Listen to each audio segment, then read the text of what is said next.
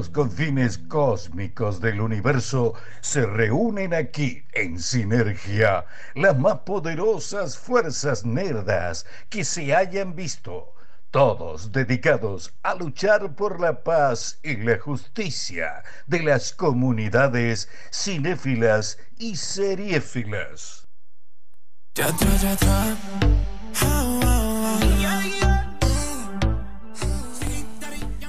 Temón.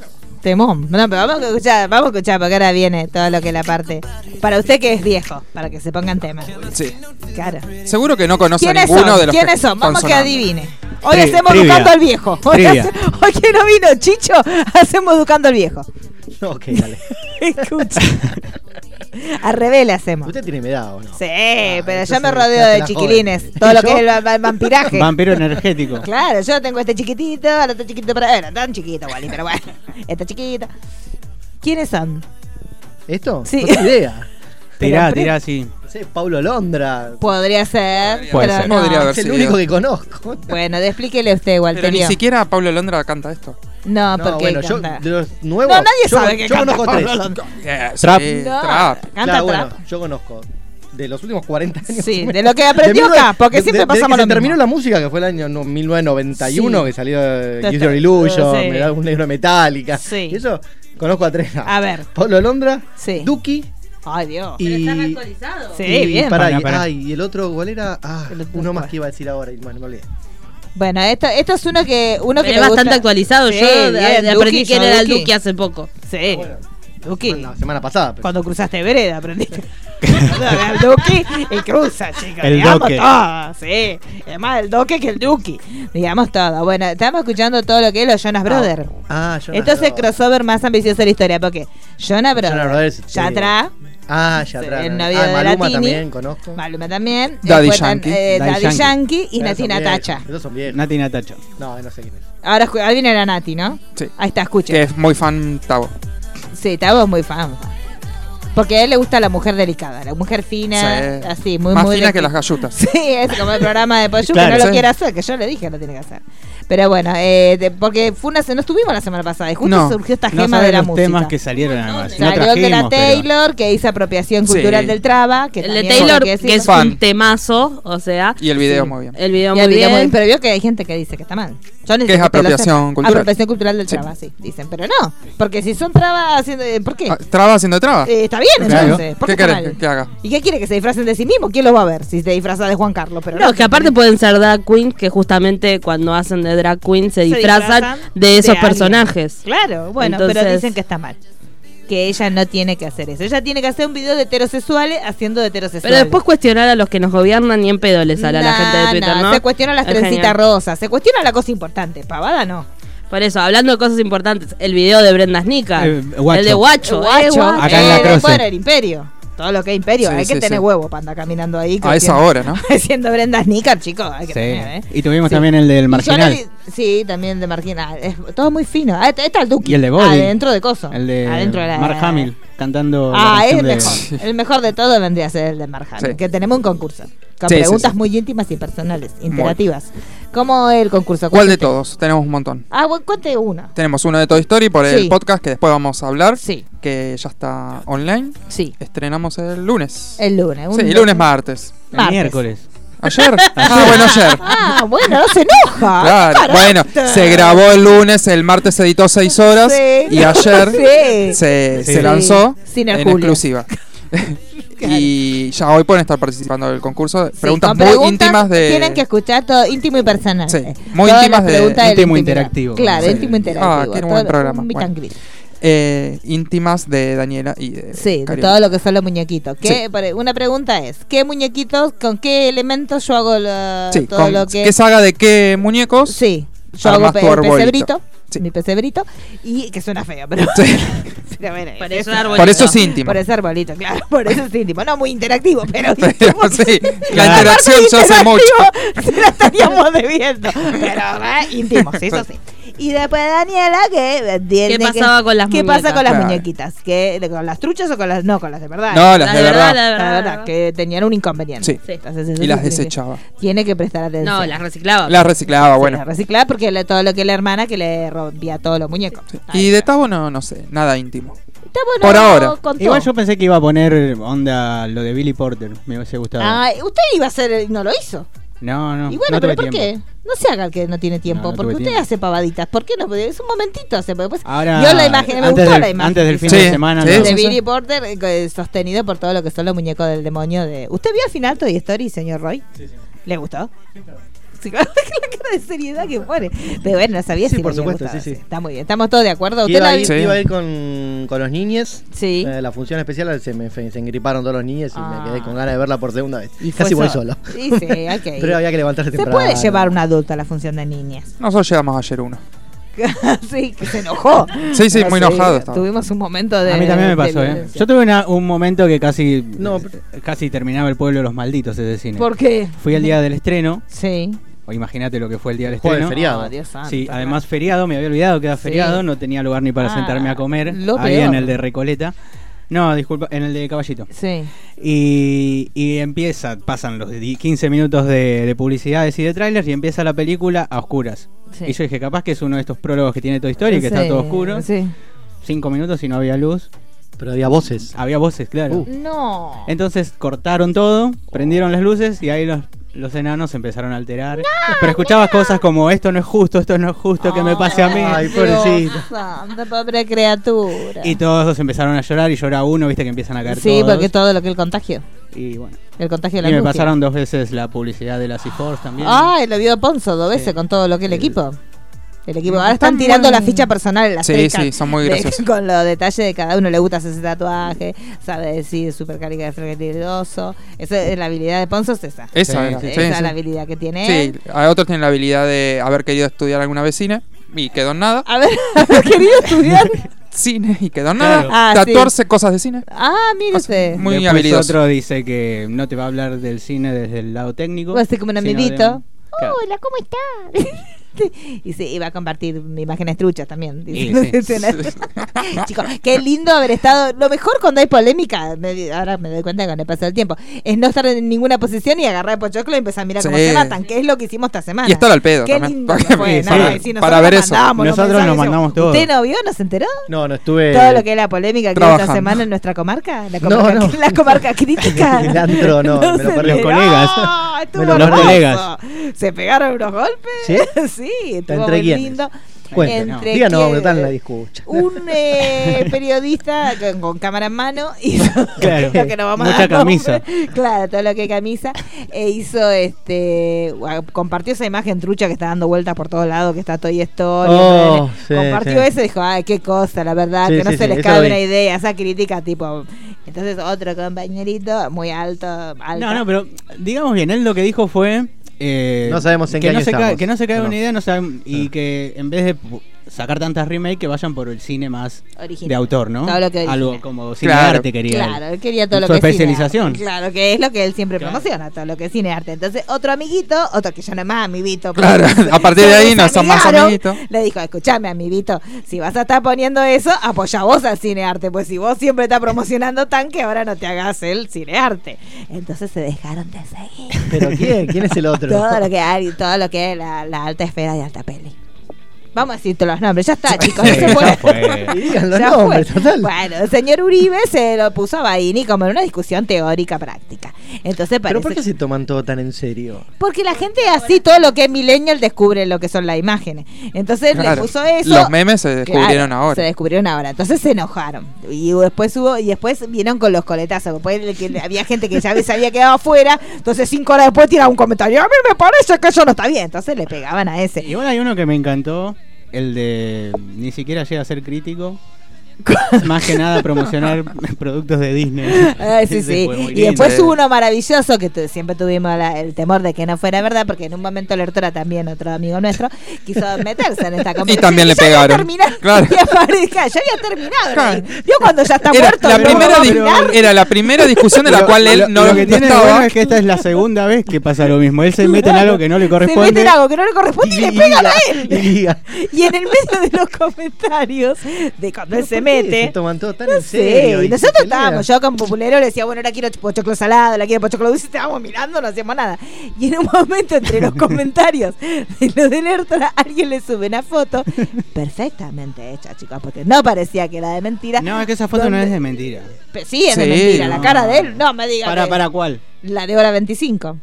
Ah, Subieron una foto del señor Lertora. Alguien hizo un montaje con la nata sentado enfrente y decía: Soy supermanólogo. Abajo, ¿Super como qué? supermanólogo. Como que estudiaba sobre Superman. Y fueron dos segundos que nos miramos y dijimos: Esto pasó. Esto pasó. Porque fue la nata yo que es capaz de invitar. Y, y que había otra frase: era. A ver cuáles eran. periodista, crítico de cine No, y no parece que fuera de verdad. Sí. Está muy bueno, bien hecho. bueno. Dijimos, ¿quién se tomó el tiempo de hacer esa maldad? Y así siguieron los golpes, ¿no? Y la gente se mató. Después, bueno, hubo insultos como analfabeto. Eso no es un crítico, es un analfabeto. Ya pues gente que se va a los extremos. Sí, chicos. ya está. Y nosotros, Mientras que no sea con violencia. No, pero hubo violencia. Sí, por eso. Hubo después Igual gente... hubo mucha violencia se, esta semana en pero se pelearon en serio. Sí. ¿o no? Sí, se Sí, pelearon sí, en sí. serio. Se sí, bloquean sí, sí, todos. sí. Semejante pavada. ¿Por qué? el dejar de seguir y el bloquear es como un Claro. golpe. Sí. Cagarse a piñas es dejar de seguir y bloquear Claro. es, es piña. Es Y como ahora- cuando uno gritaba, claro. calla sangre, calla... Bloquear y dejar Ahora bloquear y dejar de seguir. Y cuando se encuentren en futuras. Y lo que pasa es que el Eh, señor no, Uribe pero está Uribe- retirado. en alguna no. premiere en Nueva York. Uribe no va esas más. No, y Uribe ahora está todo lo que es el rubro textil. Sí. Eh, no, Textil- editorial libre- de editorial, librería. Tiene una librería, entonces no Ah, va más. Yo creo que por eso él hace esas cosas, porque sabe que está en otro lugar. Sí. Pero los demás estamos. Él es dueño. Y, y nosotros tenemos un grupo de hace muchos años donde están los dos. Y yo dije, Walter, es ahora nunca, tira un comentario de cualquier cosa para que reavive el grupo y ahí se pudra todo. Pero no, Nah. no, no nos animamos. Hay que porque era- conservarlo. Sí, sí, hay que, nah, Va- no, no, nunca más nos vamos a hablar. No, ese no. tiene, es Pero como- no se fue nadie. Es como Toy Story, tiene su Porque primera ahí, pelucita. por lo general, los grupos, cuando uno deja de hablar, se, se va. Sí. O alguien se va. Eh, Este estamos todos. Estamos todos, sí, Sí. no se fue nadie, es verdad. Ese grupo de Como los que la, crítica desacreditada. ¿Por qué se llamaba crítica desacreditada? Porque a un lugar no nos habían invitado. Sí, no nos invitaron a Era la época que no, porque ahora tenemos todas estrellas ahí. Sí. Todos, en Sí, ese sí, momento menos no. nosotros. Menos nosotros somos los únicos que seguimos en el mismo Sí, lugar sí. triste que en aquel momento. Sí, Sí, sí. todo- no, Todo lo que es tristeza. Pero bueno, fue una semana muy linda para la crítica cinematográfica. Una Para linda todo. mugre, sí. Para todo. Sí. Después tuvimos lo de lo de Angelita también. Lo de Angelita Torre con la apropiación cultural de la trencita, también que es muy importante. ¿Y qué más tuvimos? Tuvimos, bueno, se nos murió Willy. La coca. Ayer. Sí, Se la murió Coca. también, sí. Pero la Coca hubo uno solo que era crítico. ¿Quién era? ¿El estúpido? Ah, sí, sí, sí, sí, sí. ¿Quién ¿Y era? Eh, Eh, ¿Papi? No recuerdo. No, no, fue Papi. No, no. Pero podría haber Parece estúpido igual. Es estúpido, sí, ¿Y vieron No, no, el pero- hashtag? Es ¿Eh? como el, mem- el chiste ese de. eh, ¿Viste lo que dijo papi? Es una estúpida. Se dijo. No sé quién fue que dijo, ay, son unas películas de mierda. eh, ¿Quién fue? me sal- alguien de ponerle Ah. C5N, una cosa así me sale. Barbie Eh. Tony Coleman. Tony. Coleman. Dijo, ay, chicos, C5N. ahora no porque se haya muerto, vamos a decir que las películas de la Coca eran buenas. Sí, sí. Chicos, por favor. Aparte, espera que se enfríe. y después- Claro, sí. chicos, todavía no están. Igual ni yo asusté llevado a la casa. en un momento. ¿De Entro y veo en Twitter tendencia Fuerza Familia Val. Ay, sí, uy. sí, Yo ya está. y sí. Y porque yo estuve buscando en un momento, puse entre todo lo que es hashtag, y el señor Mariano González habló de la coca. Antes de que ocurrieran los hechos. ¿Sí? ¿Qué puso? Habló, dijo, es mi única, mi única heroína en este, en todo este lío, puso hace una Y acá se semana. la nombró hace dos programas. Por también. eso. digo. Este programa trae suerte. Acá, acá, Sí, que, que revés, yo al dije. hablemos, que yo dije-. Al revés de mí, bueno, el gatito. El gatito, Claro, yo nombré a, a Val padre y a Sí. la Coca igual y flashó que estaban saliendo ellos dos. Ah, es verdad. ¿Qué dijimos? y bueno, no y bueno, saben, eh, no se saben. juntan arriba. Sí. Y Sí, sí, yo hoy ser. justo puse un ratito. bien, Santiago Val No, pero ya está. Hoy puse un, un poquito para, para ver las noticias del día y le preguntaban a Carmen cómo estaba Santiago y dice, la última vez que lo vi respiraba. ¡Ay, dijo! Dijo eso. Ah, ¿En serio? No, dijo? Carmen eso. está muy así. Cuando estuvo Carmen en el bailando, como que ya lo, lo bardeaba, tipo, no, porque me habla todo así. Como que ya se lo toma como un poco de vaso sereno y está ahí. Y sí, chicos, O sea, no sé si está ahí que se va a morir, pero está como que en cualquier momento deja de caminar. Y sí, Y sí. la agarraron a la novia de Sergio Ah, ¿qué robando. Robando un día. No. En un Hay que- supermercado día. Peor que nosotros, chicos. Hay que robar un día, ¿eh? Sí. Sí. Hay que ser muy. robar a Jumbo, pero Claro, no, chicos, pero nunca un día, una papita. ¿Qué te estaba robando? No, creo que pasta, queso. El queso está caro. igual. No justifique la delincuencia. Bueno, pero qué sé yo. Yo le Pero pongo mucho queso. Un rayadito. ¿Qué tal? Sí. Queso rallado yo te Rallado. robo, Sí, yo me ensucio un... Y le ponen alarma. En Sí, Carrefour por eso, pero este no, el día no El tiene día no alarma. tiene Ah, no tiene ni para Por eso, entonces Ni fue el ni Jumbo, esos tienen alarma. Entonces Sí. se metió en un día que no tiene. Claro, qué tristeza. Yo sí me agarran robándolo un día, ya me inmolo, salgo a la calle y que me pise un Sí. auto porque ya no hay, no hay, no- no hay manera. Nah. No, y nada, ya está. Está robando en un día. Pero si robo, robaría los tubitos papitas. Me lo pongo dentro de la cantera. Así, y salgo así. No había lo que O las latitas de atún. La latita. Bueno, el atún de día sospechoso, chica. No, no se puede. ¿Qué están mirando? Fa- falleció también el mismo ¿Quién día que Sarli, Edgardo Mesa. Ah, es verdad. Educado Ah, Chicho, sí. podríamos hacer Sí. un educando Podríamos Chicho de mesa de sí, noticias. y yo creo que con la Coca Sarli también. Yo creo que Chicho no vio nada de la Coca Sarli. No, ¿eh? pero creo que Pero no sabe quién es. Sí, sabe. Pero Edgardo Mesa no tiene la menor idea. Mesa de noticias no. creo que tampoco. Mesa que más aplauda. Mesa, mesa, mesa, que más Ay, aplauda. qué lindo. Ay, sí, yo lo igual lo digo, lo sigo cantando con Messi. Porque suena igual, chicos. Así que con Messi se sigue cantando. Y, que- y también se murió Willy. Llegó tarde, Will. Tendría que haberse Sí. muerto porque se mueren de a tres los famosos. sí, se mueren de a tres, ¿verdad? ¿Vio que usted dijo? Se mueren de a tres. Se mueren de a tres. Pero... Y después se murió otro que, disculpen mi ignorancia, pero que yo no sabía quién era. Sí, vi en Twitter como, ay, todos dicen Ay, este sí, y como se que murió parece este. que si eras cinéfilo tenías que No, saber. No un sé. secundario. claro, No, era un secundario. Un secundario villano. ¿Usted Viste que sabe? un- Le Charman. Sí, sí, sí, un Sí, secundario. de, de Charmel. Vale, eh, Willy era un secundario hasta Alf también. Sí, es verdad. Era actor secundario, secundario, secundario. Yo pensé que, ¿quién murió? que ya estaba muerto igual, ¿Cómo Willy. se llama? Willy. Diga usted, el nombre del que se murió. Yo pensé que Willy ya había muerto. Sí, No todo sé el por qué mundo en mi pensó. mente Y es porque como tenemos que- la imagen de él paqueando, que era, era muy fuerte eso. Eso fue hace mucho, aparte. Hace mucho. Eso fue hace un montón. Pasó un montón. Era ya, tendría- bueno, tendría En 70, un, ponele. en un bar un poco turbio, ¿no? Sí, Un era como estaba muy raro todo. clímax. Sí, sí, sí, muy, Una muy raro. vacía. Sí, esas una cosas. cosa muy Sí, triste. hu- hubo un comentario, viste, la gente ubicada cuando Sí. muere alguien que, y uno puso debe, debe estar besándose con los vagabundos Ay, y fumando Dios. Paco en el cielo. Ay, por Dios. Y el sí. Twitter este de la Billy chica de la coca, el homenaje a la Ah, no, coca. pero Charm, Ah, no, una no vez se lo mandó usted. No, vos lo mandaste. Yo lo mandé. Ah, Sí, me lo mandó Wally. Todo lo que es fino. Todo lo que- ¿Qué cosa? Esa chica que mo- mo- mostró una foto desnuda en honor a la coca que usted me mandó. Ah, sí. Sí, porque habían locura. empezado a. Sí, habían empezado a mostrar todo lo pe- una chica que subió una foto en pecho. Ya cualquier excusa, chica. Yo pensé que era la que Chocha, vende remeras chochita también, toda chochita. en un momento. ¿Qué? Pensé que era la que vende remeras. Claro, no, no. o sea no, que pero- eh, por, por Willy Tanner, ¿qué tenemos que hacer? Si esa chica se desnudó. Cuidado. Y todo paqueando. Tirarla acá arriba y empezar. sí, claro, chicos. que- Quemamos. claro, chicos. Bueno, el día que se vaya el Diego. No, no, no, alcanza paternal para- Ese día todo duro, duro. Sí, chicos. Pero bueno, ¿qué tenemos, señor Pulero? ¿Hacemos programa? ¿Algo más quieren contar de este- No. esta semana que no nos vimos? ¿Les pasó algo importante en su vida? No. Fuimos al cine de todo lujo ayer. Sí, ayer. Ayer fuimos al cine de todo lo que es lujo. ¿Usted qué se pidió para comer en el cine de lujo? Eh, una tortita con café. ¿Una tortita de qué? ¿Un cheesecake o Un un, brownie? Y, y el señor. Un pues yo, brownie. porque yo no vi porque había mucha oscuridad, no se un veía brownie. nada. Medio que no Un lo brownie. comía. Con Un helado. brownie con. Ah. Claro, podías pedir todo lo que. ¿Y vos? Yo me pedí eh, helado dulce de leche granizado, que yo lo tomé con alegría, pero eh, Mario de Paternal eh, le agarró como un brote psicótico cuando le dijeron que era eh, dulce de leche granizado, porque vio que Mario de Paternal odia el chocolate en todas sus formas. Entonces vino la pobre chica la camarera y le dijo, bueno, ¿de qué tenés el helado? Le dice Mario de Paternal. Y ella le dice, dulce de leche con chocolate. ¡Uf! ¡Uf, tráemelo! Pero indignado como si le hubiera dicho limón. Sí, sí. O sea, es rico, dulce, bueno. Pero la cuestión es que Mario estaba indignado. Mario estaba indignado porque era tarde. Sí, porque No, ya era más de las nueve. Sí, sí, sí. Y en un momento temimos porque también había unos niñitos jugando. ¿Vio ese jueguito que revolea la botella para que caiga parada? Ya pasó de moda. Bueno, pero Igual había, me molestaba. en había un dos momento. infantes Sí, sí, sí, estúpidos sí. jugando a eso y uno no va que le revolea y me la dio a mí en la cabeza. Y Mario de Paternal lo miró al niño con cara de. Te la doy. Igual es muy molesto ese juego. Sí, es molesto, claro. El nene lo tiró muy arriba y me la dio a mí en la cara que yo no entendí ni qué había pasado. Bueno, Mario de Paternal casi, casi mata a un niño. Como Carpenter. Claro. ¿Qué más tenemos, señor Pulere? Arrancamos si Sí, yo quieren, creo con que las series. Sí. Tenemos una que ya habíamos hablado, pero ahora vamos a, a recomendar. La que es profundizarla. Years and Years. Ah, sí. Es una ¿Habíamos serie. hablado? Sí, pero muy por arriba. Por arribita. Sí, sí, porque no se había estrenado acá. Es una serie inglesa que va a estrenar eh, mañana viernes HBO. Sí, a las 22 horas. es Son seis episodios. Seis episodios, más o menos de una horita cada uno. Es coproducción entre HBO y eh, BBC One, que yo, señor eh, Mariano, ya lo inoculé. ¿Cómo, Sí, sí, sí, cómo estoy- viene? Estoy en el quinto. Ya está, bueno. Estoy ahí. O eh, pañolitos para el sexto. Sí, ¿eh? sí, sí. Mucho, ya, eh, igual, ya lloró una vez. Buh.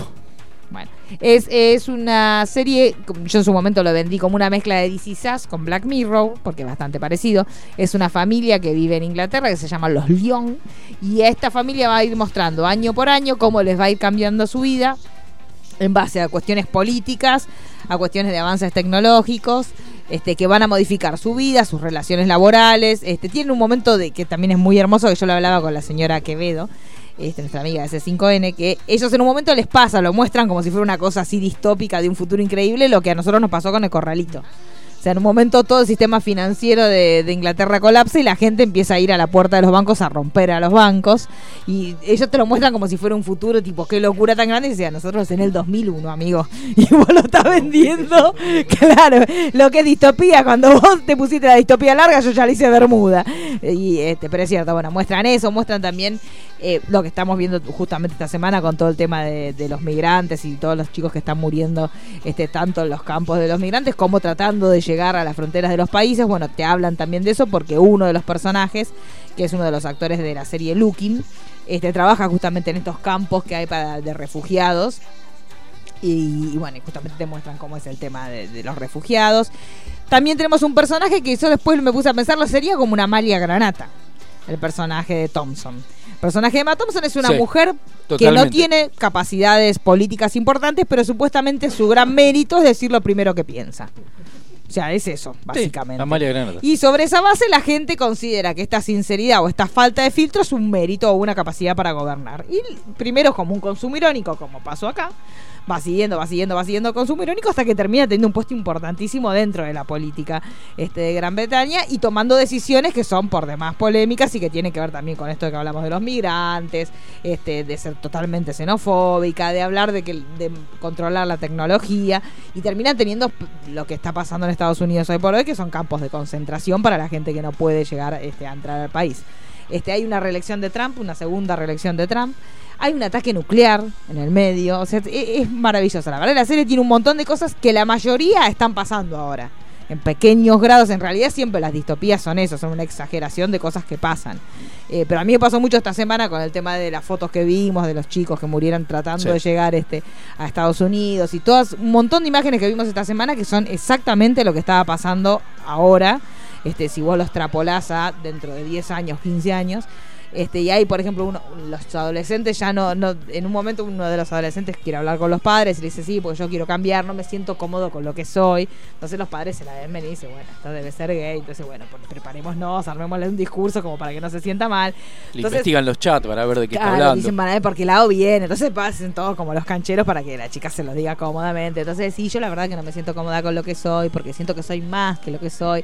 Sí, está bien, no hay problema, siempre te vamos a aceptar porque somos tus padres. Entonces y los padres dicen, bueno, sí entendemos que posiblemente vos seas transgénero. No, no, yo soy transhumana. Dice, chica, yo no siento que pertenezca a la raza humana.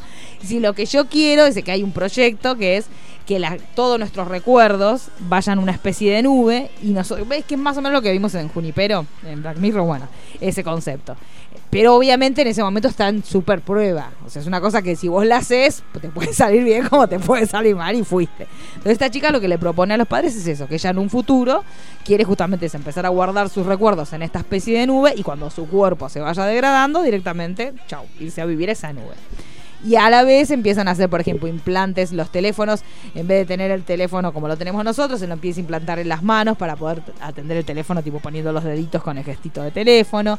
Este, es también eh, hacerse implantes oculares para poder sacar fotos con los ojos. Entonces hay un montón de cuestiones que tienen que ver con la tecnología, que están muy buenas. Y otras cuestiones también que tienen que ver con esto de los avances de la tecnología que recortan los trabajos de la mayoría de la gente. Entonces, para hacer una línea de producción de comida, antes lo hacían 15 personas, ahora lo hace una máquina. Entonces hay como una, tercera o cuarta revolución industrial que termina haciendo que la gente, y eso sí, lo estamos viendo acá, tenga cinco trabajos, seis trabajos. Uno de los personajes ya va a tener 11 empleos simultáneos. Este, uno de ellos, pues ya tiene Paraíso del monotributista. Claro, sí, yo me hicieron, aparte hay uno que es un rapi, o sea, directamente un tipo con la en bicicleta haciendo rapi. Y en un momento como obviamente no le alcanza la plata, porque aparte caen todos los bancos, él tenía un trabajo como un, como un dentro de un banco, se queda sin laburo, este se, presta para hacer experimentos médicos. Y uno, bueno, se hace el experimento, aparentemente está todo bien, qué sé yo, y cuando está por terminar el experimento, el tipo se da cuenta que no puede dejar de mirar al costado, como que el efecto colateral es bobo, no es nada demasiado grave, pero el tipo no puede dejar de mirar, cada dos minutos mira para el costado. Entonces empieza a llamar para que lo vengan a buscar porque justo que estaba trabajando de rap, entonces yo no puedo salir de hacerme... Miraba doblado. Claro, Solamente podía tú- entregar tú- para los que van para ese Claro, lado. todo para ese lado. No, eh, tiene, tiene un montón de cosas que están muy, muy bien. Este, y aparte un montón de, es- de hay cosas que son graciosas, hay cosas que son tristísimas. Y la, la relación de esta familia es muy interesante Sí, también, relación- más allá de, de- de todo lo tecnológico. Claro, hay, hay divorcios, hay este un montón de cosas que tienen que ver con una familia normal, como lo, lo- nos puede llegar a pasar ahora, infidelidades, familias que se separan, se ensamblan de otra manera, gente que se muere. Hijos extramatrimoniales, Sí. hermanos que no viste nunca. Sí, sí, sí, hay, hay un montón de enfermedades, eh, cosas de rebeldía. El último episodio, yo los últimos 10 minutos no paré de llorar porque es, es terrible, pero porque directamente con todo lo que uno vio esta semana, con el tema de lo que está pasando en Estados Unidos, Sí. te, te- te interpela de una manera que te destroza. Pero te destroza porque vos decís, esto está pasando ahora. O sea, realmente la, la opinión pública en general no está tomando conciencia de lo que está pasando con todos los inmigrantes y estos campos de concentración, que son campos de concentración modernos. Esta cuestión de que los padres estén en un lado del país y haya nenes que estén en otro lado criándose solos. Es, es una locura, es una locura y justamente la serie está mostrando eso, o sea, exacerbándolo, pero está mostrando algo que está pasando ahora. El, el tema de, la- de las tecnologías que no son tan avanzadas y No. que pueden estar pasando. Sí, sí, sí. Y el tema de los funerales, en vez de cremar al, al muerto, lo, lo- convierten en agua. lo, lo hierven. Lo, y claro, lo, lo- lo terminan como hirviendo y eh, queda como una solución salina Sí. que tiene que ver con el cuerpo. Hay un montón de Y te cuestiones lo dan como en una botellita como, como botellitas. Claro, como vos si querés te lo podés tomar o si querés lo podés, te lo podés llevar encima, tipo colgando. Para regar una plantita. Ponele para regar una plantita. Pero hay un montón de cuestiones que, por ejemplo, esto que le decíamos de los alimentos. Inventan, un invento es que vos compres el alimento como una especie de cajita y vos tiras de, un cordoncito y, y se, se calienta en el momento. Entonces uno cuando ve eso, que es lo que nos pasaría a todos, dice, uy, mira qué bueno, qué, qué, adelanto. La cuestión es que con eso se- hay como 15 puestos de trabajo que se vienen abajo. Entonces eso es lo que genera que se precarice aún más el mercado laboral y pasen estas cosas como justamente que una persona en edad productiva tenga 11 microempleos. Este, por ejemplo, una es contadora y ya llegó un momento que la tecnología ya reemplazó totalmente a los contadores. Entonces vos directamente todo lo podés hacer virtualmente y no necesitas que tengas un contador para que te lleve los números de la empresa. Entonces hay un montón de cuestiones que están muy bien, muy bien desarrolladas y es angustiante justamente porque, porque lo ves venir por ese lado. Por ahí no es tan como Black Mirror en cuanto a los tecnológicos, no es que se van tanto al futuro. Si bien ya los últimos episodios sí, por ahí un poquito más, pero las cuestiones políticas son todas cuestiones que están pasando ahora. Eh, Esta cuestión de los candidatos, el consumo irónico como una forma de llegar al poder, la fake news como una forma de llegar al poder, que son todas cosas que las estamos viendo ahora. A- aparte la, la, la diferencia familiar con esta candidata, Sí, que es lo que estamos viviendo nosotros hoy. Claro. Con los candidatos. Sí, y cuando sí. ella gana, toda la familia que está en contra de esa candidata y la, la chica que trabaja con la, con la comida, la, sí, que, se dan vuelta todos en el auto y le dicen, ¿estás contenta, no? Claro. Como diciendo, ahí tenés, Porque, ganó. y, y pasó eso que por ahí en su momento nosotros nos pasaba cuando veíamos postulaciones como personas como Amalia Granata, que uno se reía, a veces es tan ridícula, no va a ganar, y terminó ganando. Sí. Bueno, Porque Trump. lo que decíamos, dejemos, de, y que en su momento también lo dijimos, dejemos de hacer consumo irónico de las estupideces que está diciendo, porque esto va a ser peligroso. En el momento parecía que no, y definitivamente la gente la terminó votando, y también terminó votando a gente que, que ejerció justicia por mano propia. Sí, hay un montón de cuestiones que el consumo irónico está generando nuevas eh, imágenes y líderes, y por ahí la gente tiende más a cuestionar. Una chica como, y ya nos vamos a política, ¿no? Pero como Felia Fernández por la edad, por un montón de cuestiones, y no, te, no les entra a la cabeza cuestionar a una persona que por ahí mató a otra defendiendo mm, la propiedad privada. O sea, hay cosas muy raras que están pasando. Y esto lo que hace la serie es exacerbarlo y demostrarlo que no es que pasa en Argentina, que pasa en todo el mundo. Así que véanla, son seis episodios. Eh, es Para mí es lo que fue en su momento Black Mirror, pero lo veo como mucho más politizado. No tanto por el lado Sí. de tecnología, sino sí tiene avances tecnológicos, pero tiene más que ver con el tema de la política. Y arranca este viernes a las 22 horas. ¿Le gustó Pulero? Está haciendo- no sé qué está haciendo, Pulero. No, que yo hablo, no, yo lo vi escribir. No, no, pero ¿Está estaba- mandando mensaje a alguien? ¿Tiene salida acá? ¿Qué hace cuando sale acá? ¿De acá? Sí, a casa. Ah, no, ah, pero- a su casa. Sí, Bueno, prepare todo para el partido. para mañana. Exacto. ¿Qué va a querer merendar? No sé, algo co- eh, bien. ¿Light? haga- pues Panqueque Es con dulce viernes, de leche. es un viernes, la viernes no, se hace todo lo que se hace todo lo que el lunes. El verdadero gordo, toda la dieta la empieza el lunes y la abandona el martes. Claro. Como El lunes a la tarde. El lunes a No la llega ni al martes. Sí, porque tenés la resaquita del domingo. Sí, no. ¿Qué bueno, tenemos, seguimos Poleré? otras de las series que estrena esta semana. Es el domingo, estrena The Rook eh, en simultáneo con Stars Play. No sé si sabían que Stars tiene una Ah, plataforma. porque ahora sí, empezó a llegar todo lo que acá. Y ya se está viendo acá. ¿Somos eh, amiguitos? ¿Nos invitan a cositas? No, todavía no, no Eh, tienen ni nada. nada, no tienen ni prensa. No, no, no tienen nada todavía. Pero bueno, ya, ya vamos Ya a, van a llegar. a encontrarla. Eh, esta serie llamada The Rook está protagonizada por Emma Greenwell y Olivia Moon. No sé si las Sí. ubican a, a ambas. Olivia Moon, sí. Sí. Y Emma Greenwell, eh, si veían Shameless, eh, Ay, actuaba, actuaba ahí. Bueno, y Olivia Moon también ya tiene como más reconocimiento. Eh, esta serie es una obra basada en, en un libro y se centra en una joven que despierta sin ningún recuerdo en un parque de Londres y es perseguida por un par de personas un poco así como paranormales. Eh, lo que tiene ella, la particularidad es que tiene poderes, entonces va a tratar de reconstruir su pasado y recuperar su posición porque ella trabajaba para el servicio secreto del gobierno eh, que se llamaba The Chukui. El, el servicio. Y lo que ella quiere hacer es, por un lado, tratar de recordar y por el otro, que no puedan terminar con el plan que tienen las personas que le borraron toda la, la memoria. Eh, Moon va a interpretar el personaje de Mónica, que es un agente de, de la inteligencia americana, que también tiene poderes eh, paranormales, sobrenaturales, y va a tratar de ayudarla eh, a la otra joven a resolver el misterio. El tráiler está bastante bueno. Sí. Digamos que Stars eh, es, una, es una señal, es una plataforma que no tiene así como un contenido, digamos... A ver, tiene no vamos series... a ser amigos nunca. No, bueno, ¿eh? tiene buenas series, pero Sí. digamos no se caracteriza por. No es HBO, que a lo mejor eh, uno espera que siempre todos sus Sí. productos eh, sean buenos. Así que no es que tiene 100% de la confianza depositada. Pero bueno, al menos el tráiler está, está muy bueno y hay que ver eh, cómo va. Son, eh, si mal no recuerdo, 8 episodios. Bien, chicos, menos de 10 tiene que ser. Digámoslo, Sí. porque sabemos que todas las cadenas nos están escuchando. Menos de 10 Son episodios. 8 episodios, chicos, así que. Ya no tenemos tiempo para ver temporada de 12 episodios, 14. No, chicos. No. ¿Vos decís? Sí, yo me canso. A mí me, me genera. Claro. Bueno, sí, pero esos son ustedes, chicos. ¿Pero de qué ves de 25? Y la temporada Anatomy, 15 mira de. Grey's Anatomy va a tener Bueno, pero 25 Grey's. Anatomy es como una telenovela, no es una serie. Pero es una telenovela, no mienta. Es como así. Como Argentina, tierra de. Claro, Argentina pasión. de pasión y venganza, tu hija en Sí. Medio rara esa. Ese nombre es raro, chicos. ¿Por qué le pones Yo sé nombre? que solamente hace ña, ña. Ña, ña. Claro, está eso. No, Sí, igual está hablando cada vez más.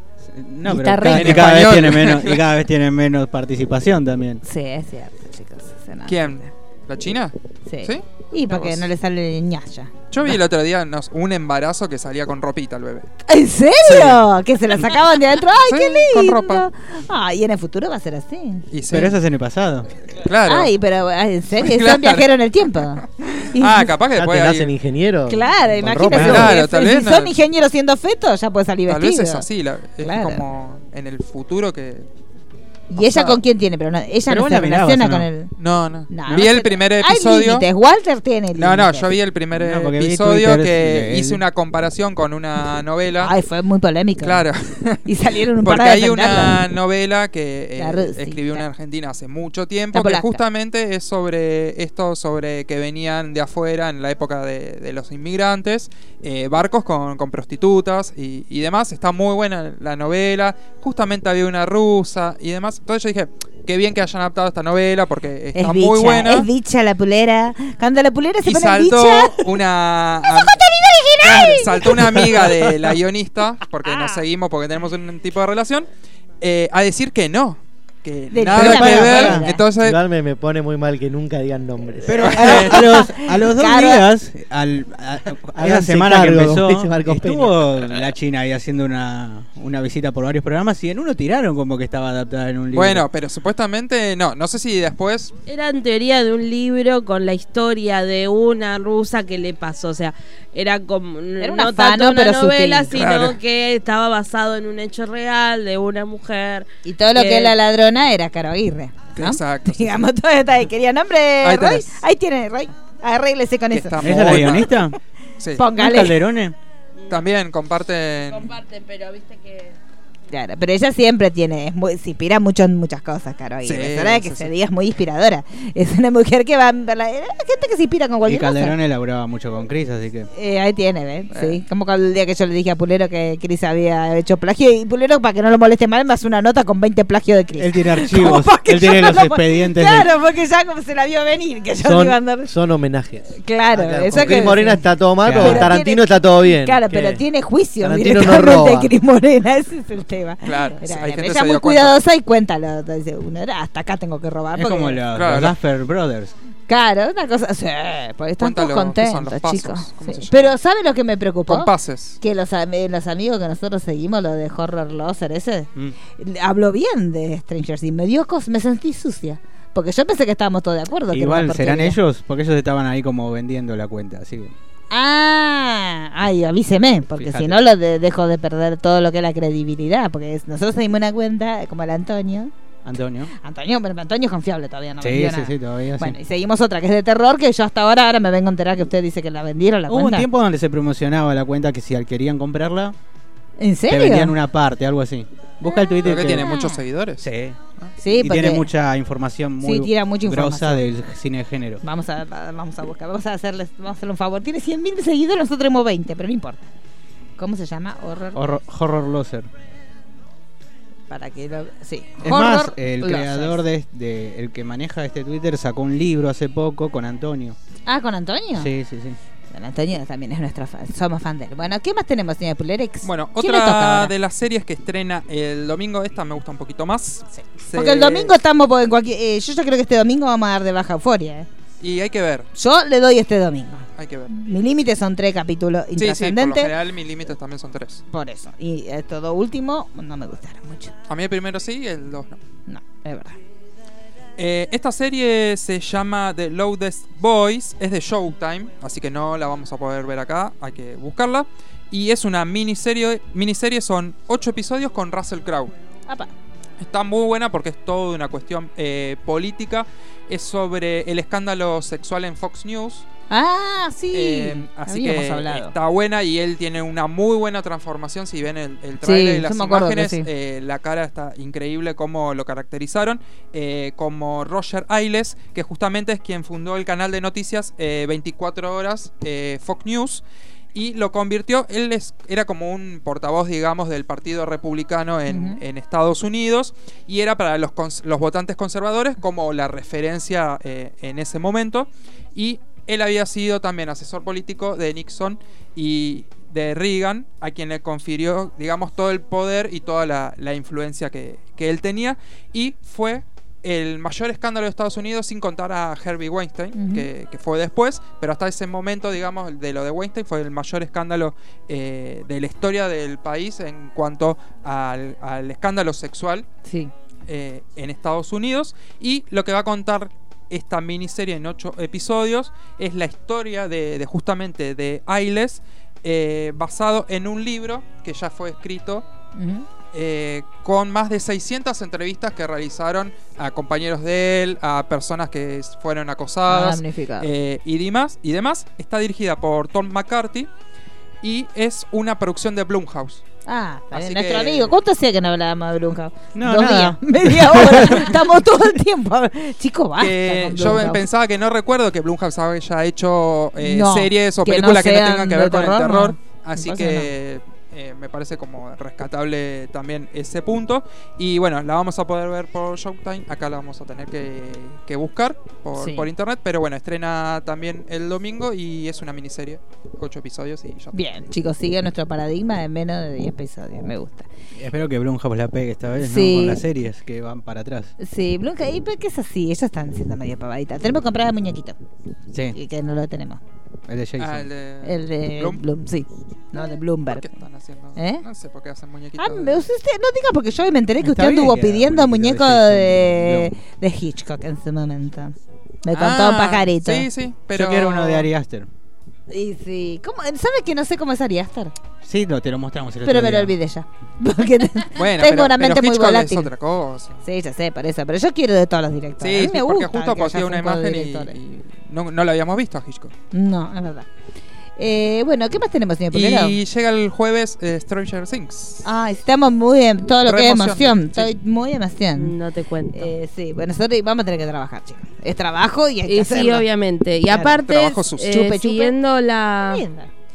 La línea de, de las series cortas, Sí. va a tener ocho episodios. Bien. Eh, la tercera temporada que llega el 4 de julio, que eh, se estrena el jueves porque la serie empieza en el día de, Nacido de la el 4 de independencia, que es lo mismo que pasó ya con la temporada anterior. Va a haber un salto temporal, obviamente, porque los niños ya los están creciendo, algunos están bordeando la sobredosis. Sí. No, mentira. No, pero pero sí. bueno, viste que. Lucas ya vende falopa en las y Mike ya, ya es cantante de banda falopero. Ay, ¿viste? chicos, qué lindo que es esa criatura. Pero No se puede decir nada todavía, ¿no? Porque vamos a ¿De qué? De que es lindo. La criaturita. Todavía Mike, es ¿cuántos menor, pero. Y, Se han dicho tantas cosas que de Eleven. 16, ¿no? Sí. Y entre 14 y 16. Entonces no porque se- Miley creo no que se cumplió. La, Miley, Miley. Cyrus. No, Se me vino. Miley. La Millie Bobby. La ¿Cómo Millie se- Bobby me parece que cumplió 15 ahora. o Y sea, se que dijeron sí. tantas cosas. Todavía es Sí. muy. El, el La- lío que la- hubo la con Drake. Y no- no solamente se Cuando dijeron, vio que se chateaba con Drake, que, que Sí, todo Danger le pegaron un julepe. sí. Pero bueno, la, la nueva temporada que viene en verano, que nos quedó bien en claro por los hermosos Ay, carteles por que hay por la va, Esos calle. afiches son un espanto, chicos. Digamos, el, uno de los directores lo. ¿Vieron el anuncio? Vamos a decir. Nada. Hoy El salió un anuncio. spot. Hoy vieron el spot que salió. Ay, por Dios. ¿Usted Sí, lo sí, vio, sí. Roy? ¿Usted que sos los sus amigos che Netflix? Va acorde a, la a lo que es la serie. el No, no lo vi. Hicieron un aviso con todo lo que es Mateico. con la movida del verano. Exacto. ¿Usted se acuerda de la movida del Sí, verano? claro. Bueno, hicieron ese. Chicho se lo podemos haber hecho. Pero la movida del verano no es de los 80. Es de los 90. Es de los 90. Sí. Bueno, ya tenemos Y- un error. Y bueno, no, pero ya con el salto 90. y con el salto temporal, la última. La La última. primera temporada fue 84. Sí. si no me equivoco, Y bueno, ¿no? y capaz que está a 85 fines de Sí, porque esta va a ser que el nacimiento de los shoppings, así que sí, puede ser Sí, los sí, 90. que puede ser porque aparte es el último. que- Los, la, en la campaña está cabeza a cabeza ya con, hubo con anuncios, HBO y... anuncios de otras series acá argentinos y fueron muy malos. Escuche, mire. Sí, sí, sí, sí. ¿Empezamos? Digo, de pronto me parece. Arrancamos con Dustin cantando con sus teclas Soy amigo de la gorra. Llega el tema de. Will. Dale, monstruo, dale.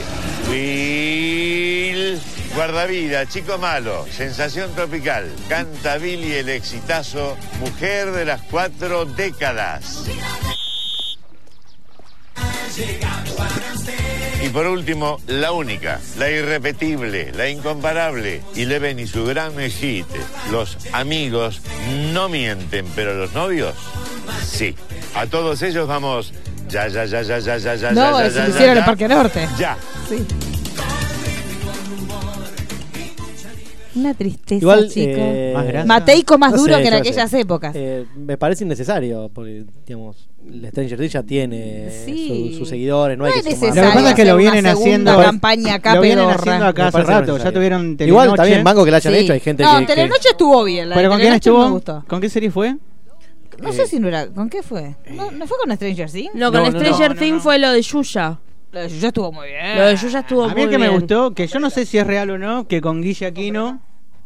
Sí, Umbrella puede ser. con Guille Aquino hicieron el de Bandersnatch. Guille Aquino es todo lo que está bien. Sí, es este un genio. Bueno, también eh, estuvo Moria con Orange is the New Black, Ese que justo bien. fue Ese estuvo cuando.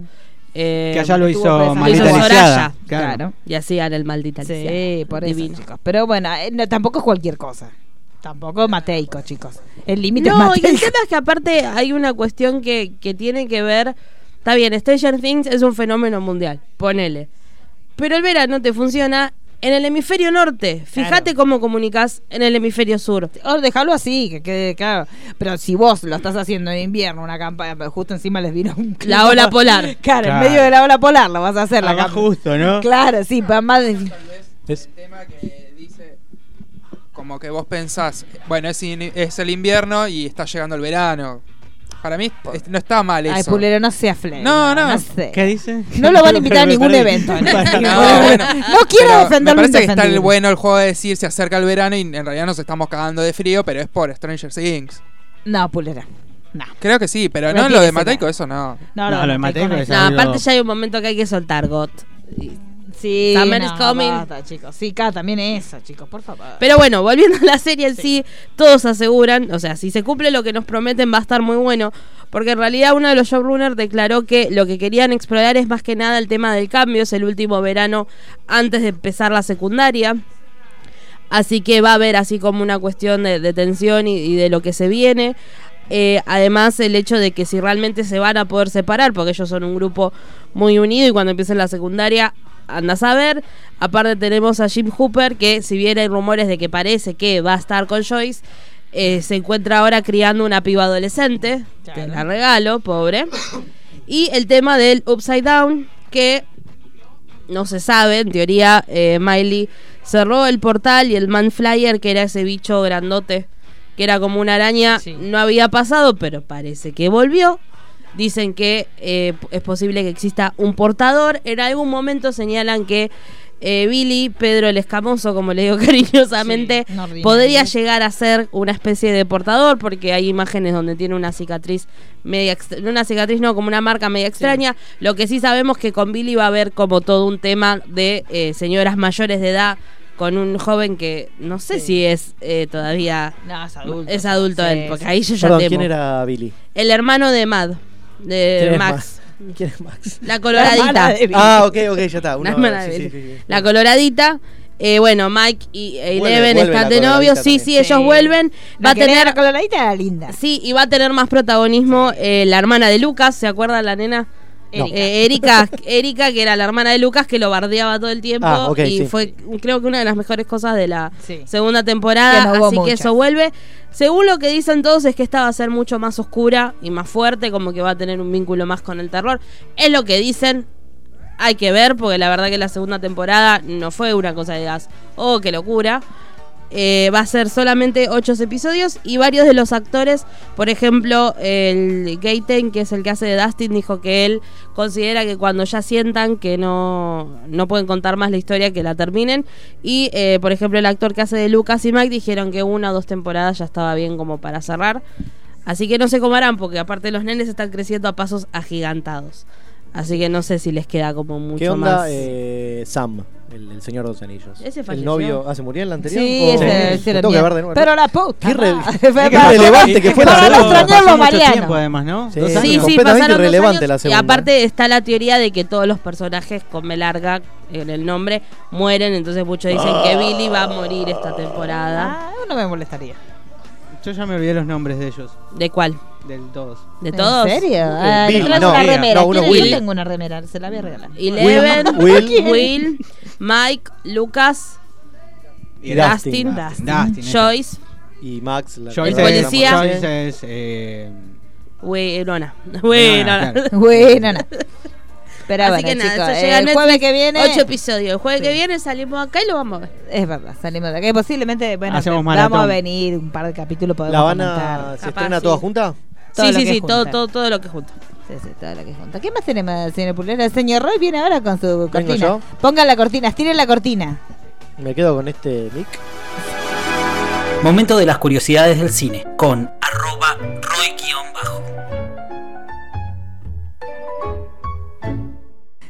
Sí, lo está con la voz del difunto señor Mariano, que nos está escuchando del animato, ¿vio? ¿Desde dónde está? Sí, No sabemos está de vacaciones, todo. Ay, no es cierto. En ordinario. Está todo lo que es paspado. Todo con En está. Claro, sí, sí, pues está, en, eh, está llegando a la Comic Con. Yo que se van sumando. Va el elenco de Game of Thrones. el- Va, está chico, el San Diego Comic Con. Bueno, ¿qué tiene, señor? Bueno, eh, hoy voy a hablar de películas de, de un año de la historia del cine, que es un año como bisagra, como anuncié Sí. En la- en la cuenta de, de Twitter, que da al fin, no solo de manera cronológica, no sé cómo decirlo, es el año 1989, que da fin a la década del 80, Sí. sino que da fin a un estilo de hacer películas, una, una de, de hacer no solamente visual, sino de historias que se cuentan y de cómo se producían, que son las películas de la década del 80, mucha Ujú. superproducción, Sí. guerras, de tiro, piña, explosión, efectos especiales, etcétera, y da inicio al comienzo de una década de producciones más independientes, todo lo que fue el, el, eh, el cuando apareció Tarantino, Mi- eh, Miramax, Sí. bueno, los Weinstein, Sí. Cine Independiente, Sundance, toda esa parte. Bueno, el año 89 fue el año que cambió, fue el, año que marca un Sí. fin de los 80 y da comienzo a este cine independiente. Y es un año muy particular porque se estrenaron un montón de películas que son todas buenísimas. ¿no? Hay, hay, hay- hay años en la historia del cine en que vos ves, por ejemplo, si querés ir a lo más mainstream, ves los Oscar y ves que de las 5 o 6 películas hay dos que están como de relleno.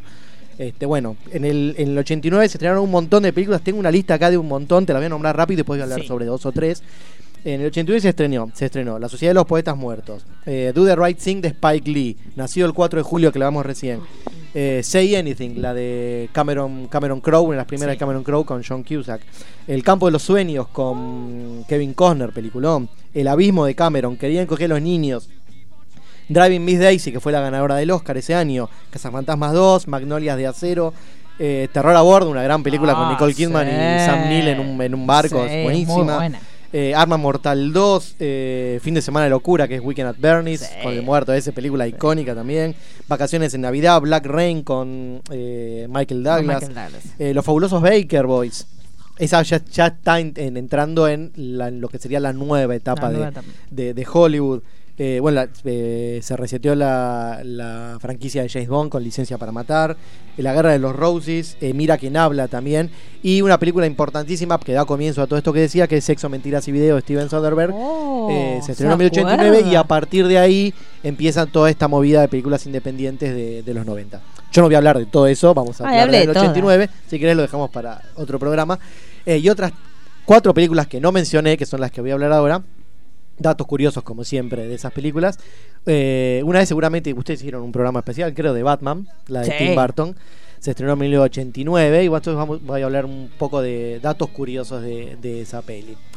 Eh, bueno, todos sabemos que el Guasón fue icónico, compitiendo, bueno, después cuando vino el nuevo de Heath Ledger, todos lo comparaban con el de Jack Nicholson.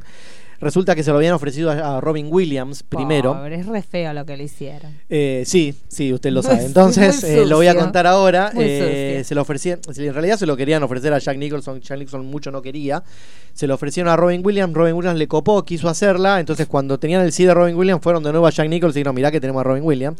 Este, si no lo hace vos, lo hace él. Y Jack Nicholson dijo: Bueno, está bien, este, dame, dame un gran salario, dame puntos de, de recaudación y lo hago yo.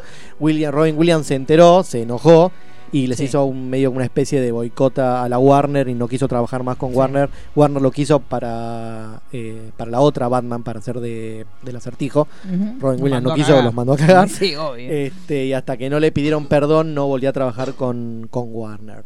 Jack Nicholson para ese entonces fue el actor más pagado de la historia y por creo que por 20 años más no hubo nadie que lo superó porque fue muy vivo, pidió este puntos de, de porcentaje de recaudación y terminó cobrando 60 millones de dólares. Con respecto a Jack Nicholson, obviamente le dijeron todos los caprichos, ya era una superestrella en el 89. Este, y en su contrato se estipuló que tenía una agenda de filmación acotada. Jack Nicholson muy conocido por eh, salir de, de joda a la noche y acostarse a las 3, 4 de la mañana. Generalmente las películas se empiezan a filmar a las 6 de y la mañana. Lo citan en el estudio a esa hora. Entonces eh, Jack Nicholson tenía eh, por contrato que él podía caer a partir de las 10 de la mañana Sí. al estudio. O llegaba, llegaba a las Pensé 10 de la mañana. Sí, más o, más o menos. Y porque ahí estaba joven, estaba. estaba- Bueno, joven. Bueno, póngale. 50 pero esa- años tenía, sí, no sé. Y bueno, pero ahora no Cálmese está- que estamos no más cerca de los recluido. 50 que de los 20. ¿eh? Le voy avisando. Sí, es verdad. Sí, y muy lejos de cobrar 60 millones de dólares por cualquier cosa. Sí, sí. Este, decían que el tipo llegaba a 10, 10 y media al estudio, se sentaba en la silla, tiraba la cabeza para atrás y a dormir lo mientras lo maquillaban, maquillaban. sí, Y arrancaba tipo 12 del mediodía a, a laburar. Eh, con respecto al papel de Harvey Dent, que aparece en, en Batman 1, muy, muy, eh, muy chiquito, se lo habían ofrecido a Don Johnson. Eh, Johnson. y terminó aceptando Billy D. Williams, que es Sí. eh, Lando en, Sí, en Lando Star. Wars. El tipo lo aceptó porque dijo, esto me parece que va a tener futuro, yo quiero hacer esto y de paso me guardo para si una, una secuela, Sí. aparezco como Two-Face en una Claro. secuela. Cuestión que nada, también a veces lo cagaron cuando hicieron la secuela. eh, dijeron, no, la verdad nos gusta más Tommy Lee Jones. Gracias. Gracias por los servicios. Este, y Igual bueno, así también le fue con esa película. ¿eh? Después, Sí. ¿cómo? Así también le fue con esa película Sí, bueno. después. Está bien. De, bueno, después este, Lando, eh, Billy D. Williams hizo la voz de Two-Face en la película de Lego, Lego Batman. La voz Ah. de Harvey Dent eh, era él, medio como lo compensaron. Eh, ¿Qué más? A ver. eh, cuando Bill, cuando Bill, eh, Michael Keaton este, planeó mucho el personaje con Tim Burton, los dos. Eh, Keaton tenía muchas como reservas de que era muy obvio que, que él era, que Bruno Díaz era Batman. Entonces sí. estuvieron trabajando a ver qué hacer para diferenciarlos. Y ahí fue que a Michael Keaton se le ocurrió bajar el tono de voz y hacerle Batman, así Claro, más grueso. sí, más grueso. Cosa que después copian hasta, hasta este entonces no lo hacía, digamos, Adam West era- Claro, tenía, la misma, voz, y no sé si hubo otro Batman antes que también tenía la misma voz. Sí. Eh, Michael Keaton incorporó el bajar el tono de voz y hacerlo más, eh, más así. Sí, sí. Y después, bueno, después lo copió también Christian Bale Sí. para, para Ya Christian. Bale es un poco mucho como lo hacía. Eh, sí. mal del- Claro, de sí. la garganta.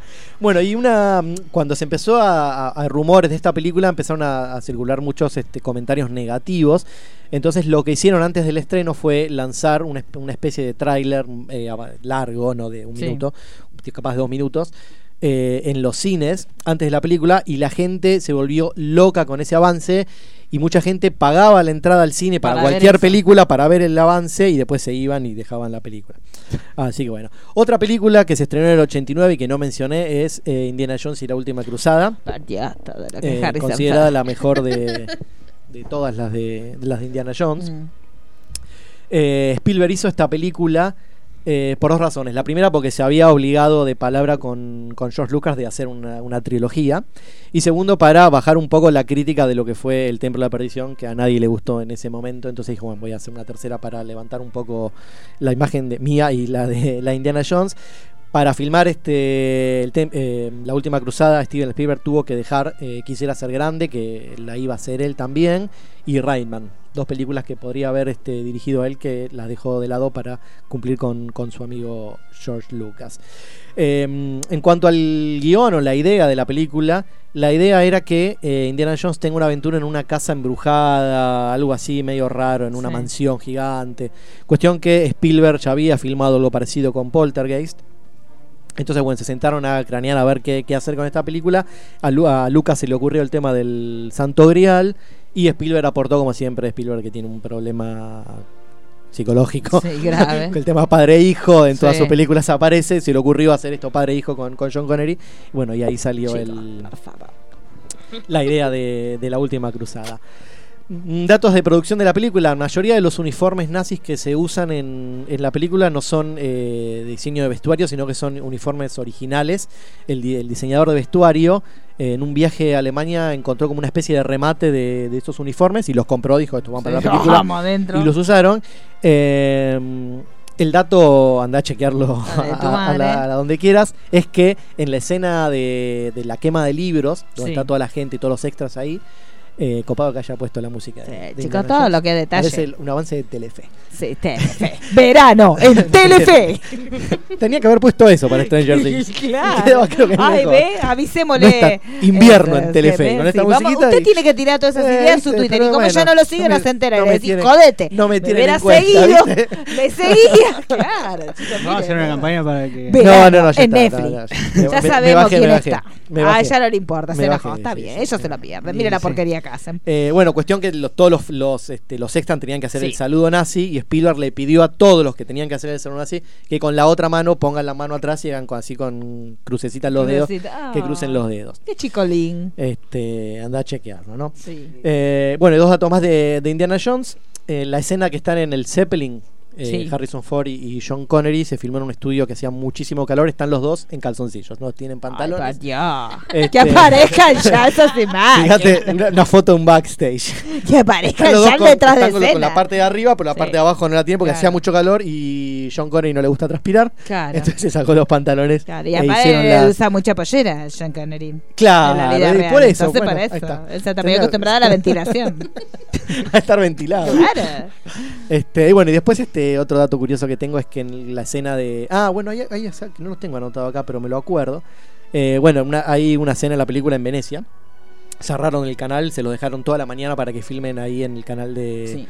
El gran canal. Make en- em out, en Venecia para que filmen llamaron a tranquilos ahí, cosa un poco rara. Y después las escenas de las ratas. Sí, ay, para eh, no había CGI en el 89. Le mandaron Eh, rata, lo Entonces pagó. tuvieron, no, tuvieron Por que, suerte, tuvieron no que había. crear, eh, crear no, eh, sí, criar ratas, Ay, con tía. una, como una granja de ratas, Sí. porque la rata tiene enfermedad. Sí. Entonces tuvieron que crear ratas de como de cero, digamos, recién Claro. nacidas y darles de Todas comer, vacunarlas, qué todas ratas sanas, para que no le transmitan enfermedades a, Al Sin Connery. al, al- al- no, al- a Harrison Ford, que estaba tirado abajo. ah.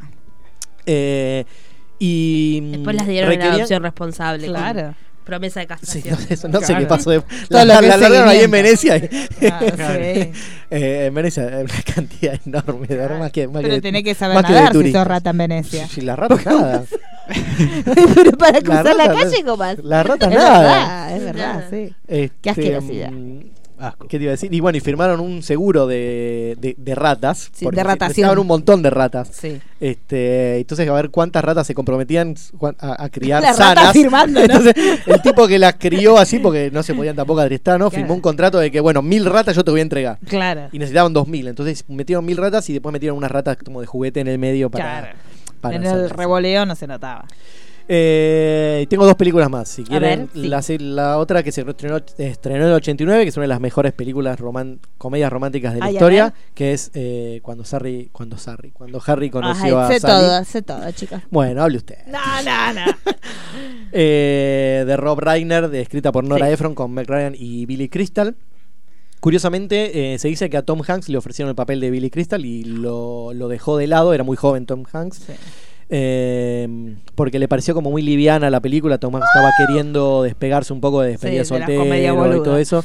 Eh, después, cuatro años después, hizo con Meg Ryan Sintonía de Amor. Sí. Ay, pero hubiera sido lindo, chico. Hicieran comedia boluda. Bueno, y el papel de, de Meg Ryan se lo habían ofrecido a Molly Ringwald, que también estrella de, de- los ellos 80. dos, sí. Pero Eh, está bien porque tenía que ser feo, Harry. Y Tom Hanks era Sí. lindo. Sí, chicos, no, era feo muy está- lindo. está- no está tan feo Billy Crystal en esa entonces. Eso es una fan, esa película de ciencia ficción. Eh, Meg. Ryan es muy linda, es muy linda. ahí en esa, En esa época película estaba muy linda. Está hermosa. Aparte se vestía muy linda. Pero bueno, habla de la amistad la película. Ah, pero en bueno, pero va a ver la atracción sexual, chicos. Y bueno, justamente no se atraían Sí, sexualmente. eso es verdad. Es cierto. Este, Estaba Carrie. Así bueno, est- está basado el, el papel de Billy Crystal está basado en parte en Rob Reiner, en su experiencia para conseguir citas Sí. eh, después de, de- de estar separado. Y el papel de Meg Ryan está muy basado en Nora Ephron, que lo escribió ella, que es más o menos, tiene más o menos su personalidad. Hay una anécdota muy muy conocida. Bueno, viste que el personaje de Meg Ryan es como muy eh, muy piqui, no me sale la palabra, muy Muy fóbica. no, para la comida es Ah, muy de sí, dar muchas indicaciones precisas así. Bueno, Nora Ephron en, en un avión le- estaba viajando en un avión y le empezó a dar indicaciones a la azafata, la azafata no la reconoció y le dijo, "Para, ¿quién sos? Meg Ryan." Sí, sí, sí, dije, básicamente. más o menos, básicamente, básicamente sí.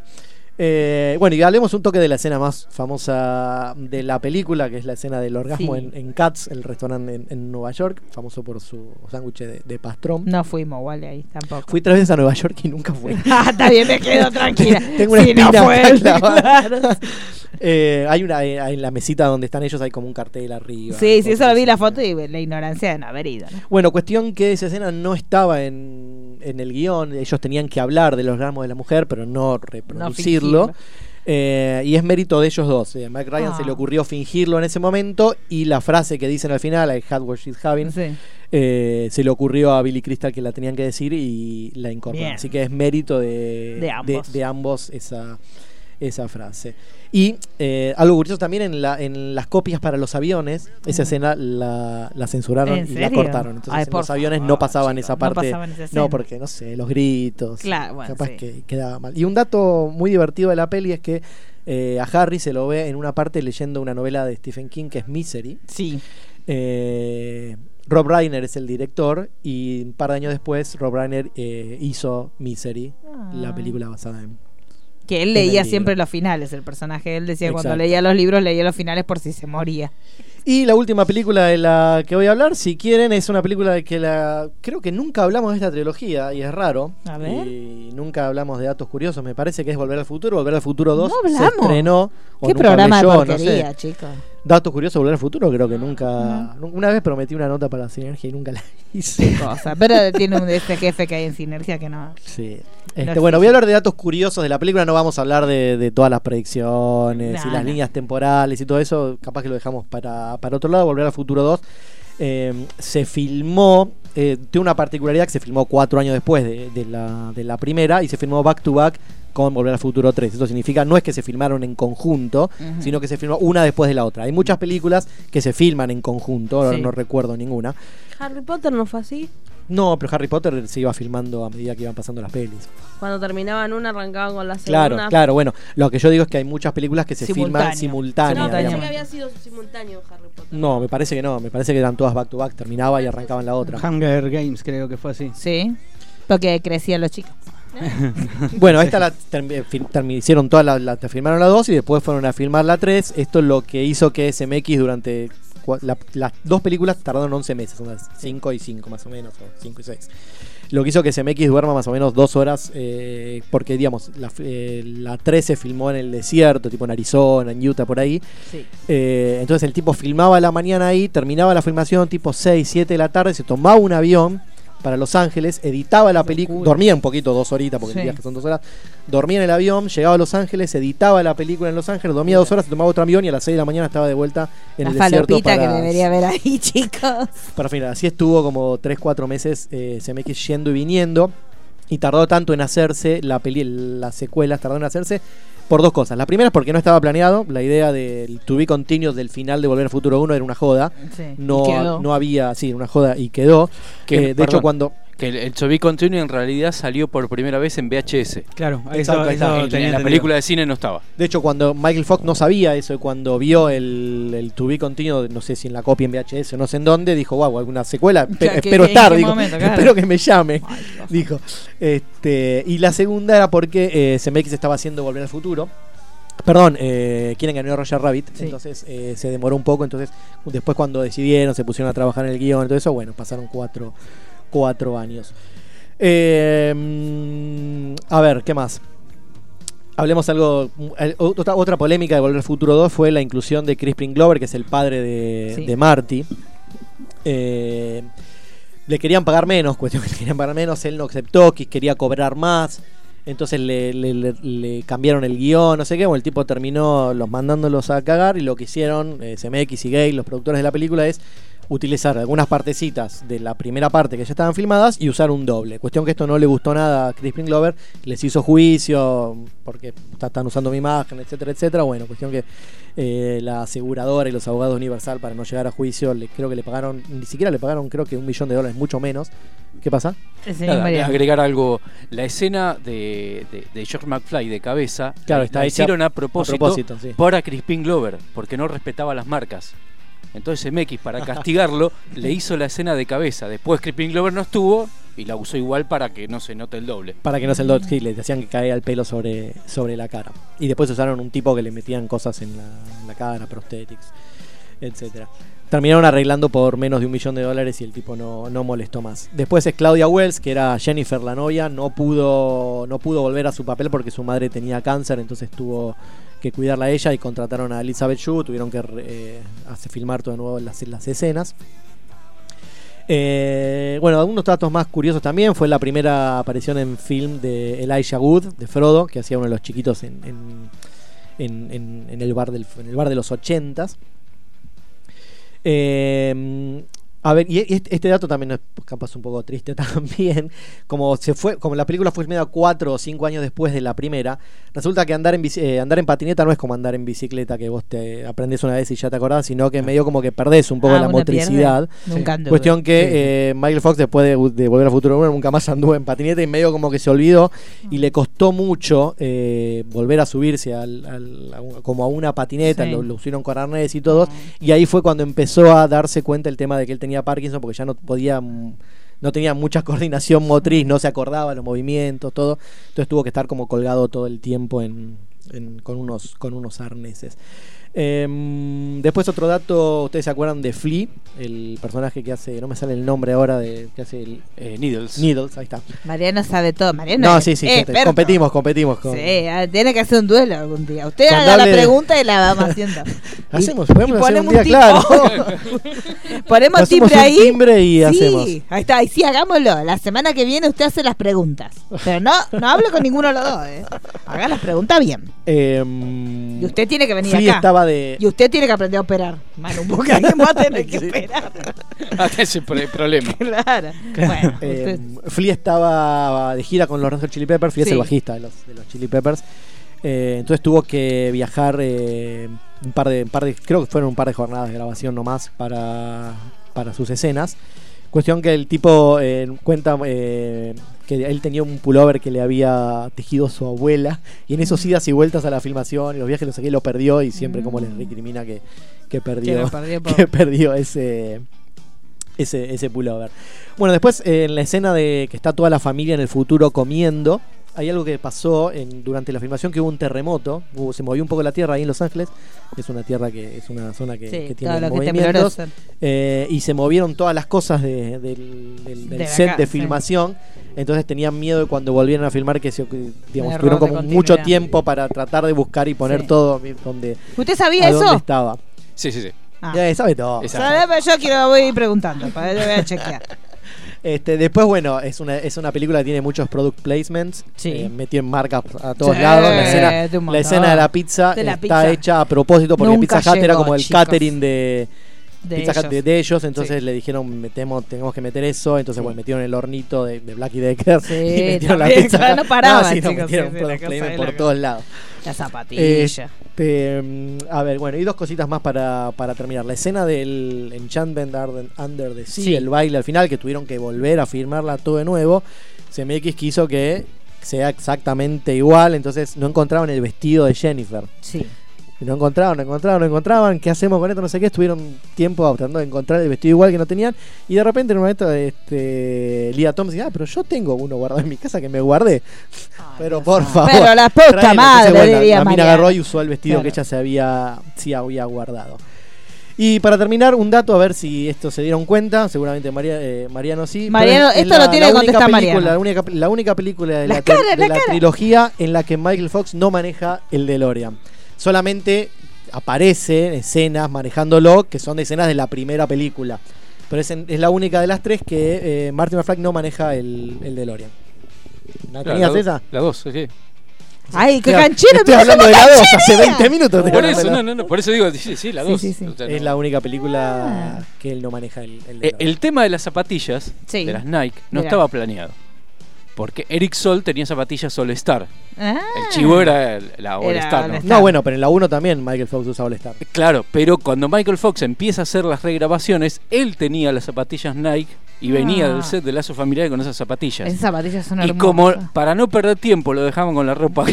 De, de eh, la vestimenta de él las, era esa. las escenas en 1955 no son con la Nike. Claro, son All con, Star. Son con All Star. Pero, eh, digamos, las, Las Nike Converse. son, eran de. Como el reloj Casio que tenía era de Michael Fox. Ay, chico, perdida. Eh, tiene todos los datos. Sí, ya me Me regaló me va a señor ganar. Mariano. Sí. Me regaló un libro de primera calidad. Le voy a traer la semana que viene para el reto, para el duelo. Para el duelo lo vamos a traer. Y bueno, entonces la- usted para la semana que viene tiene que aprender. El martes lo vamos a poner a practicar Dale, todo lo dale, que es la- porque va a tener que operar usted.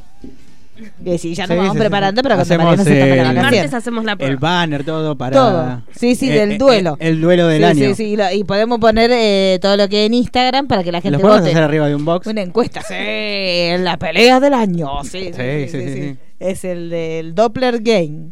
Bueno, ¿qué tenemos, señor Pulerex? Ahora va a hablar usted, va a cantar una canción. Voy a cantar. ¿Qué va a cantar? No, es momento de sinergitos. Ah, sinergitas, es verdad. Hicimos, no hicimos la cosa. No, estuvo muy. No. Todo lo que es San Luis. Ojo, que todo lo que es vago. Bueno, ya llegará. ya Pero a veces yo lo hago con el señor Mariano. Estuvimos el- vagos, el otro, Mariano, el- la estuvimos Llorona me gusta. Esto hay que hacerlo en Que 5 también minutos. Sí, yo le mando Sí, el audio y lo eso. hacemos. Pone- ponemos la llorona. Sí, Sí, pero no es lo mismo. No, obvio, ya va a estar el puede- específico. puede- Yo pensé que íbamos a hacer la llorona hoy con el, con el Willy. ¿De Que se nos murió. Pero no. No, Podríamos haber porque hubo otro antes que preparé y ganó. Claro. Es verdad. Bueno, vamos entonces a momentos sinergitos. Sin música. O pongo una música si quiere, no sé. Listo. De infancia.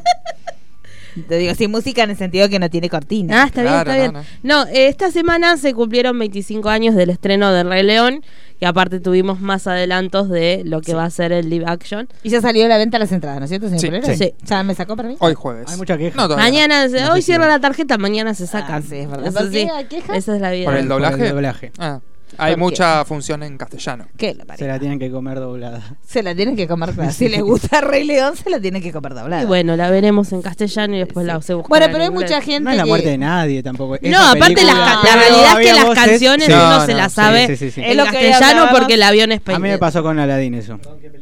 Da- Pero la Eh, puta Belén. más.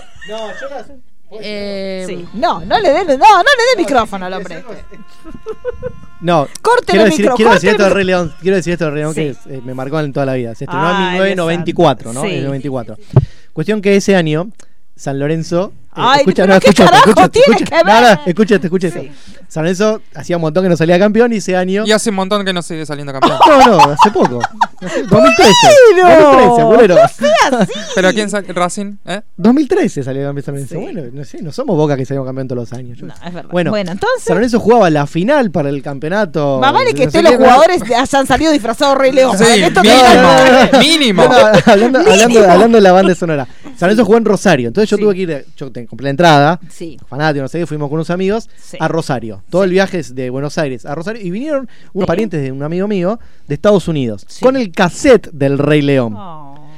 Todo el viaje de Buenos Aires a Rosario cuando me voy con con la remera de San Lorenzo en vez de ir cantando Hakuna canciones de San Matata. Lorenzo, Hakuna Matata. Terminaba el Ah. cassette y empezaba de nuevo. Terminaba y empezaba de nuevo. Llegué a Rosario con toda la banda sonora del Rey León en la mente en inglés. Ah, Hakuna ah, en Matata, Era You el, el- claro, Tonight. el remate era que era en inglés. Es remarcar, sí, porque él habla en inglés y en español, lo sabemos Sí. todo. Como hace las entrevistas en inglés y en español, lo sabemos todo, chicos, por favor.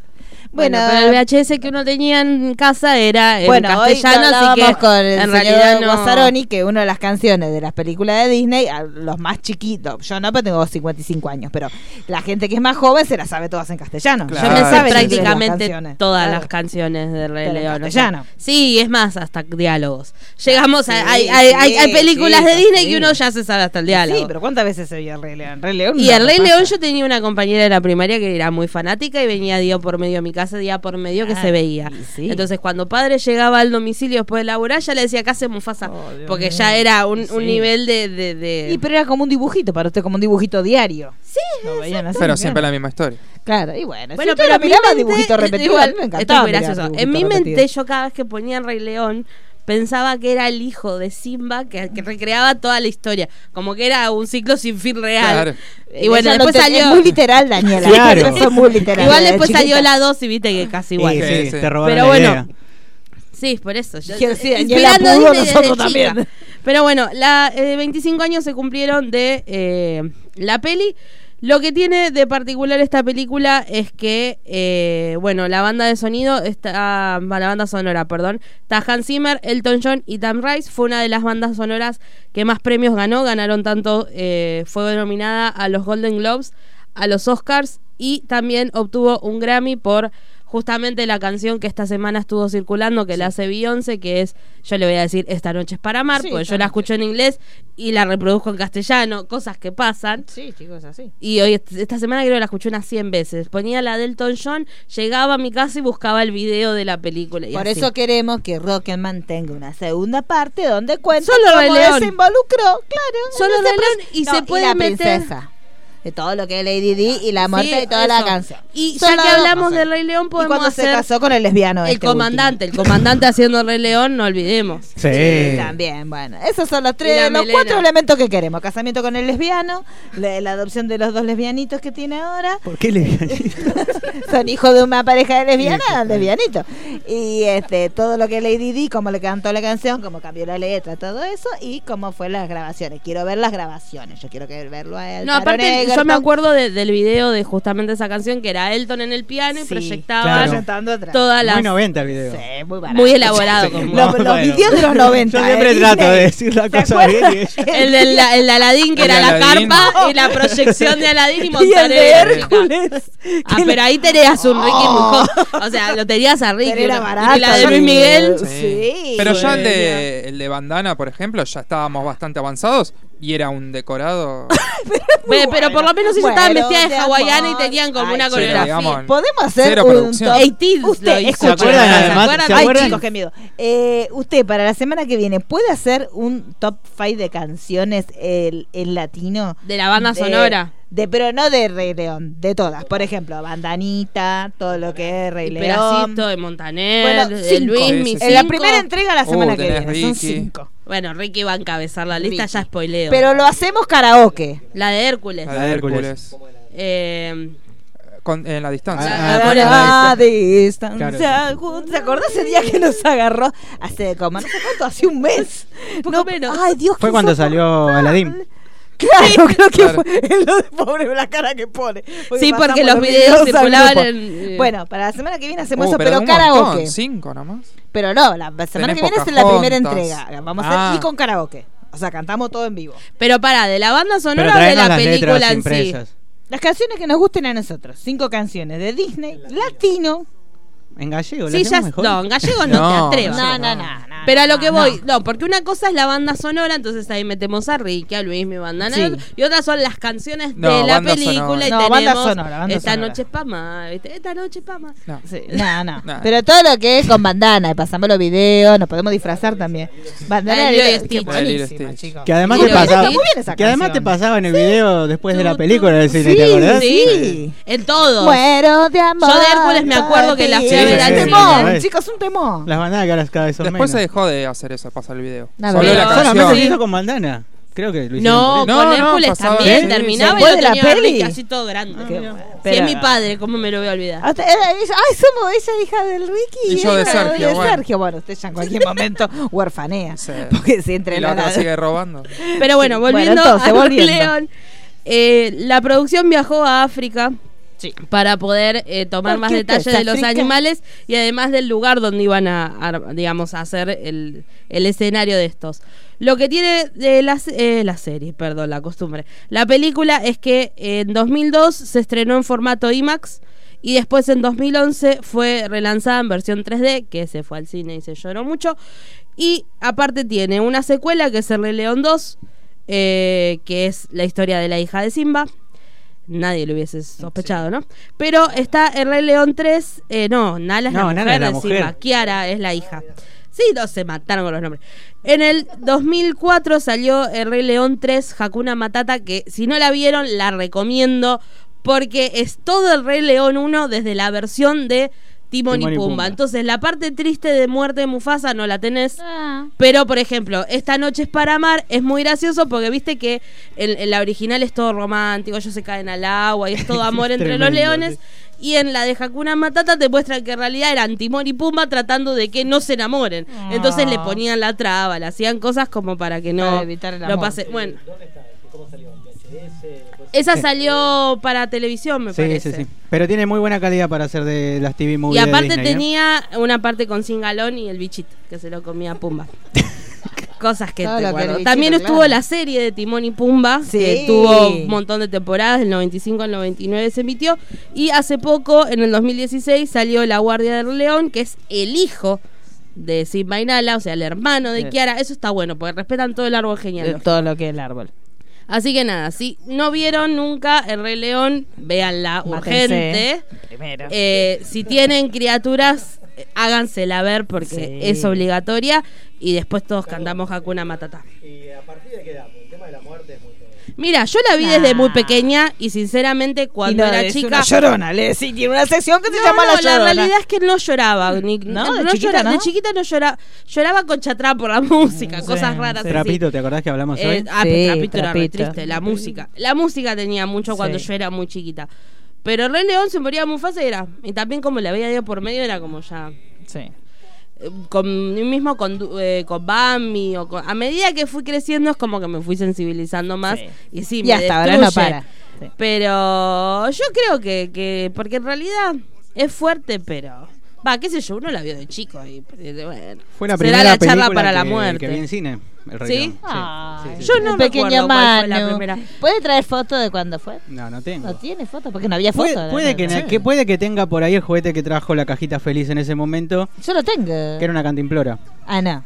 Yo tengo el, el No, peluchito. no, no, eso fue después. Ah, eso fue después. Sí. y debe haber sido para el verde. del 2002 para No, el IMAX o ¿te para y sí, Sí, porque Eh, viste igual que- ellos cada tanto te largaban la- juguetes sí, viejos. que no Sí. tenían sentido Sí. aparte Chico, y ahora Pero esto a mí lo que me, me despertó, que aparte lo vi haciendo mucho en redes, ¿cuál es la película de Disney que más vieron cuando eran chicos? O sea, bueno, yo Rey León por esto, pero en realidad La Sirenita fue como insoportable en mi vida. Es más, tengo recuerdos de muy niña que mi primer álbum fue el de La Sirenita porque pegaba los stickers en las sillas. Ay, Dios mío. Entonces, Yo tengo dos. padres dijeron, tome niña, esto va acá. Y ahí Claro. empecé a pegar la FIU. No, tres tengo, que no sé entre esas tres cuál fue. Una es el Rey León, la otra es Aladdin, que las había cuadro por cuadro, por eso cuando la fui a ver me di cuenta que era un copy-paste. Y Alicia en el País de las Maravillas, que me encantaba lo lisérgica que era. Ah. Como que no tenía nada sentido y a mí me gusta eso, que era pura droga la película. ¿Usted, Pulere? Eh, el Rey León, Dumbo y Alicia. ¿Usted, señor Ray? No, yo ninguna, porque Sí, yo digamos, el revival de Disney arrancó en el Claro. 91 con La Bella y la Bestia, si no me equivoco. O por 89, no sé, ¿cuándo fue La Bella y la Bestia? Creo que, fue en digamos, 91. el- 91. 91, el resurgimiento de Disney arrancó ahí. Antes de los 80 Disney estuvo casi a punto de Sí, quebrar. sí, sí. Este, no, está bien. Sí. Bueno, en La Sirenita, perdón, La Sirenita fue creo que la primera, que es 88, por ahí, 89. Pero esa no es la de Disney de 89. No, la sirenita es más vieja, me parece. ¿eh? Es tipo 90. ¿Sí? 89 es la otra Sirenita, es una, media- una película media. El cálculo lo hago porque La Sirenita es mi princesa favorita y fue el año Ah. o el año posterior al que yo nací. Y La Bella y la Bestia es la favorita de Claro. mi hermana y salió el año que nació. Bueno, y mi infancia en los 80 eh, no, no estaban esas Estábamos películas de consumiendo Disney Paco Y nosotros. sí, lo- los vea- Otra había. VHS. ¿Usted miraba? Pero, pero si consumías. Yo de, de las clásicas de Disney, que Be- Bernardo y Bianca fue una de las que más vi. ¿Veis? Se da cuenta la edad. Yo esa también claro. la vi, pero no tanto. A mí esa no, No, me llegaba no, mucho. a mí Claro. no sé, Es más, no, sé solamente la vi porque era también la época que no había videocasetera, no había tele, o sea, no la pasaban en televisión, que era el disco, el vinilo con el audio de la película.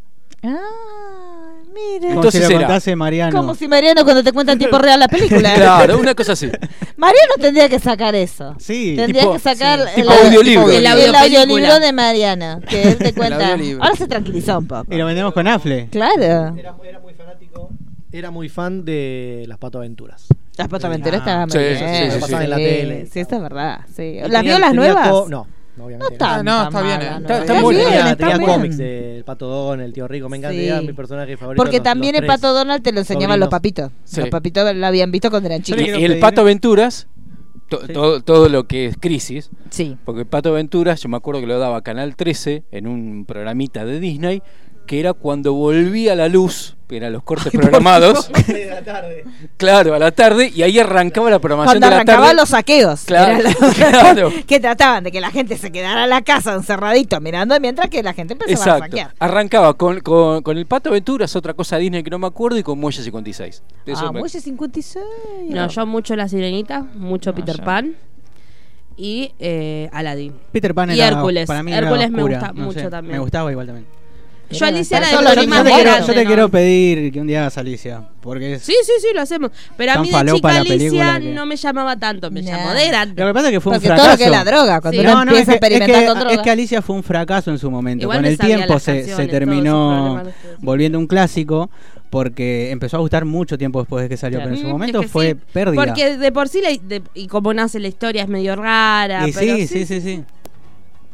Tomo, tomo la posta, haremos Bueno, a ya tenemos la tarea. Entonces, ¿qué más tenemos, señor Pulerex? Tenemos el pedacito de Tabo. El pedacito. de- Se lo cambiaron. Y bueno, ¿qué quiere? ¿Que Y le no. damos el pedazote? No te damos confianza todavía. No, no, no. Bueno, eh, lo escuchamos entonces, Tabo. ¿Qué tiene para.? Pues lo vimos que estuvo tomando nota. Sí, sí, estuvo haciendo. Pero yo lo vi que estaba, ano- estaba anotando recién. Yo lo vi con esa letra de doctor que tiene. Sí, porque... ¿Ves que tiene letra de doctor? No, pero Sí, igual sí, no, se entiende nada. No, no. No, ¿cuál Tengo era? dos Yo, tipos de yo vi letras. ¿Cómo dos escribiendo letras? Dos letras tengo, tipo- para sí, la intimidad y una letra para salir a la calle tiene. ¿Ve? Ahí está. Pero yo recién lo vi tiene una letra bastante problemática. Porque debe ser la que hace apurado. Claro, Claro. Y la que apurado, cuando lo hace con tiempo. Eso es todo lo de Afle.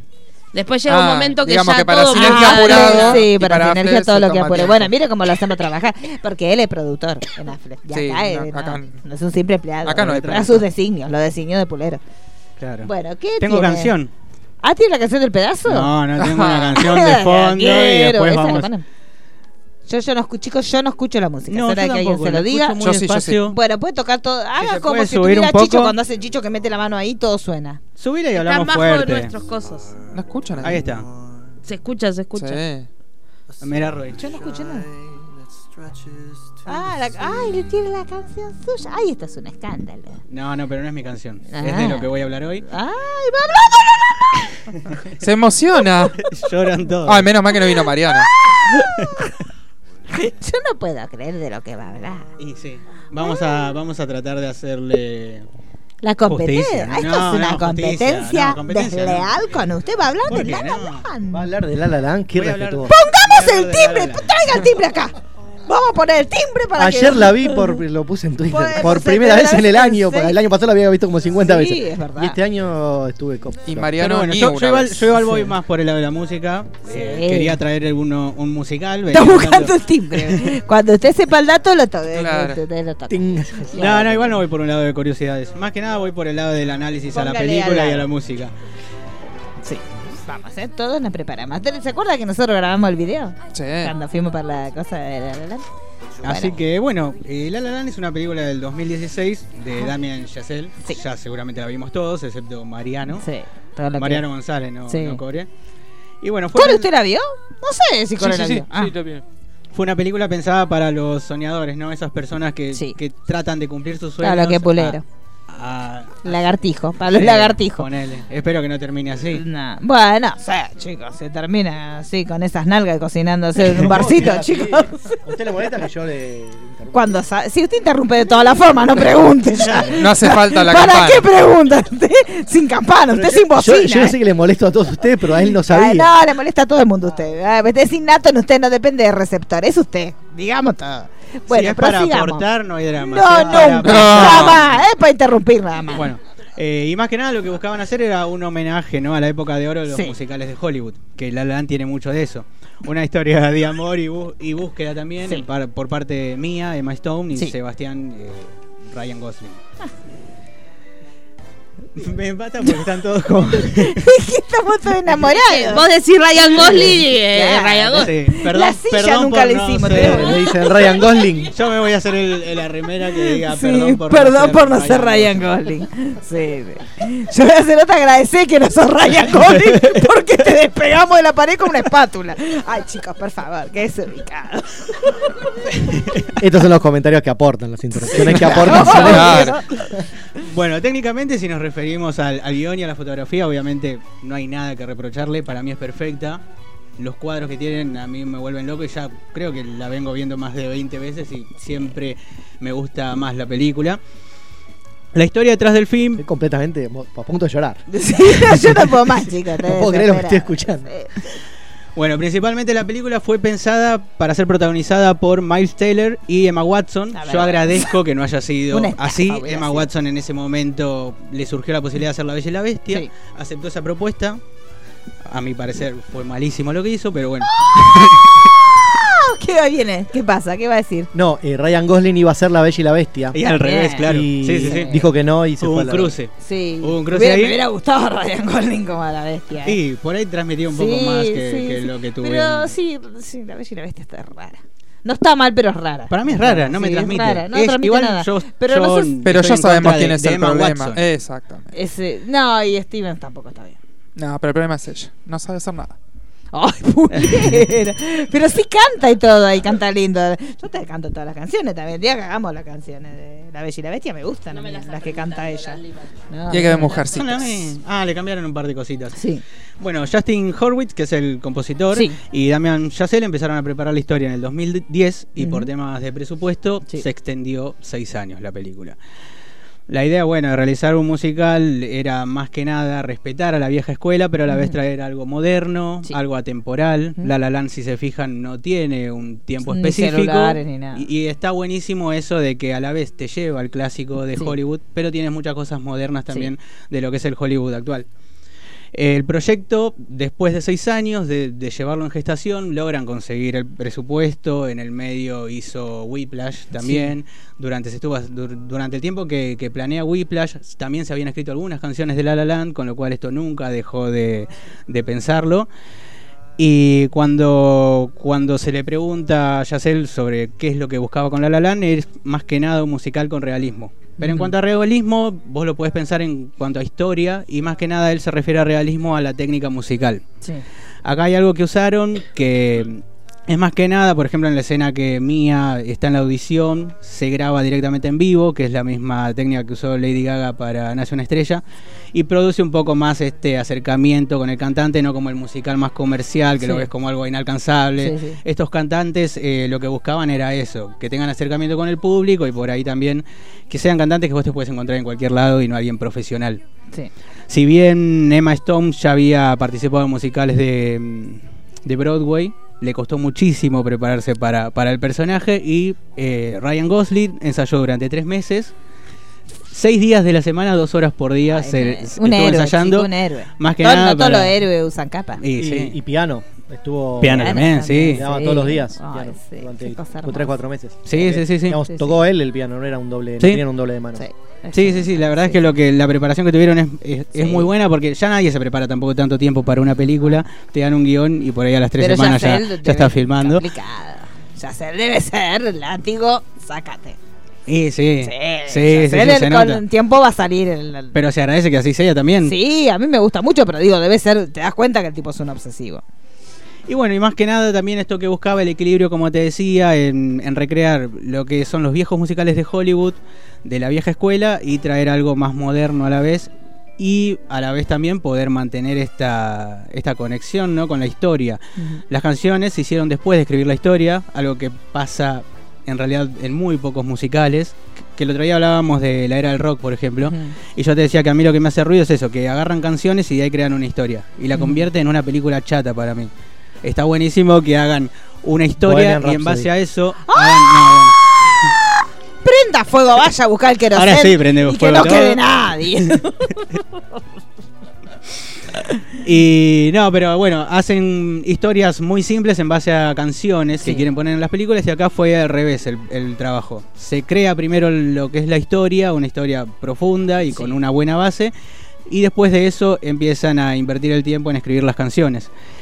Y si vamos a las canciones, tenemos la primera que suena en la película, Another Day of Sun, que es la, la canción con la que abre la historia, ¿no? Es, es la escena que ya todos recordamos de los bailarines en medio de una de las autopistas más concurridas de Los Ángeles, que creo que ahí estuvo Roy, por lo que estuve viendo Sí. eh, los tweets. Y también fue una de las escenas más difíciles de filmar. Tenemos la presentación de muchos personajes a la vez, de una manera fugaz, porque Ah, después no sí. los volvemos a ver No. más. Pero tratan de transmitir estos de que son todos soñadores. A la vez, la mayoría no llegó a cumplir el sueño, pero como dice la letra de la canción, siempre vuelve a salir el sol al otro día, ¿no? Sí. Que es eso lo que gusta día te vas a volver a dar la cabeza contra la pared, pero bueno. Pero sí, es uno de los cuadros que más Sí. tiempo llevó eh, filmar eh, este, Ay, sí, son este muy lindos los ensayos, ver los ensayos. Sí, y hay algunos autos que están abolladitos. ¿Se acuerdan que hubo una entrega sí, de premios ven, que arrancó ven, con esto? un par de. El Golden Globes fue. Mm, Creo sí. Uno que sí. uno que condujo Jimmy Fallon. ¿no? Sí. Sí. ¿Qué pasó con Es Jimmy un- Fallon y la cara, chicos? No sé si lo vieron esta semana. ¿Se No, está no. finalizando también? Se pegó una refrescada que más que refrescada se frizó. Está, está rarísimo. No sé qué, no sé la verdad por qué hizo eso. Bueno, estaba mal Jimmy Fallon. Se arruinó la carita. Se ve, que, que- le- se ve que le hicieron descuento a las cirugías del dedo que tiene. No, que no, cada no. tanto lo pena en la mano. Sí, y le no, habrán no, hecho un está, descuento. pero Sí. monstruo, monstruo total. Eh, ¿Qué más tenemos? Después, eh, bueno, City of Stars, Sí. canción principal de la No película. fuimos al lugar donde se. ¿Usted fue? No, es un muelle en, eh, en, en Venice, creo, pero no, no, a ese muelle no Ahí fui. tampoco. Todo lo que es no ir. Esta canción es la que sonó como el track comercial para, Sí. para publicitar la película y fue la primera canción escrita y además es la favorita de Damian, Sí. de Damien, junto con la de la audición.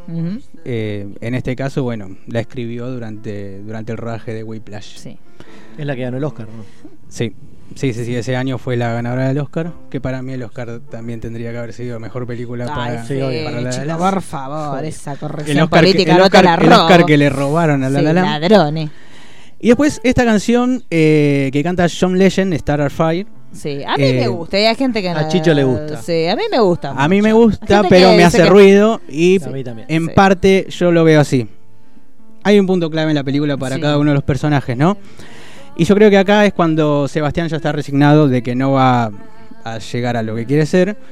Entonces, eh, lo que hace es aceptar esta propuesta, Sí. ¿no? Del amigo y termina ingresando a esta banda. Sí. Y yo creo que en parte la canción desencaja a propósito del resto de la Sí, película. como que uno la siente diferente. El sueño- el Igualmente, el, de- momento que le está tocando ese piano luminoso, chico, una de las mejores cosas que le pasó a la historia de la humanidad. Es, con El la sueño mano en el de- bolsillo. Por favor, chico. No, pero acá vemos también que, que Sí. está lejos de cumplirse y bueno, se vende al mercado, que era lo que Sí. él no quería Pero igual hacer. le impone su impronta, porque dentro de la que es la estética de la banda, él sigue, eh, él está en otra postura. Porque Sí, él era que aparecen esas chicas bailando, Pero- todo lo demás como que están en ese circo y él está como en un costado haciendo algo distinto. Será Eh, que uno lo ama, pero. No sé. Eh, vos te das cuenta que él era un Sí. pibe que luchaba mucho por no venderse y por respetar sus ideales. Y acá es como que ya está más allá de todo. Y bueno, eh, yo creo que la canción específicamente busca eso, no transmitir nada.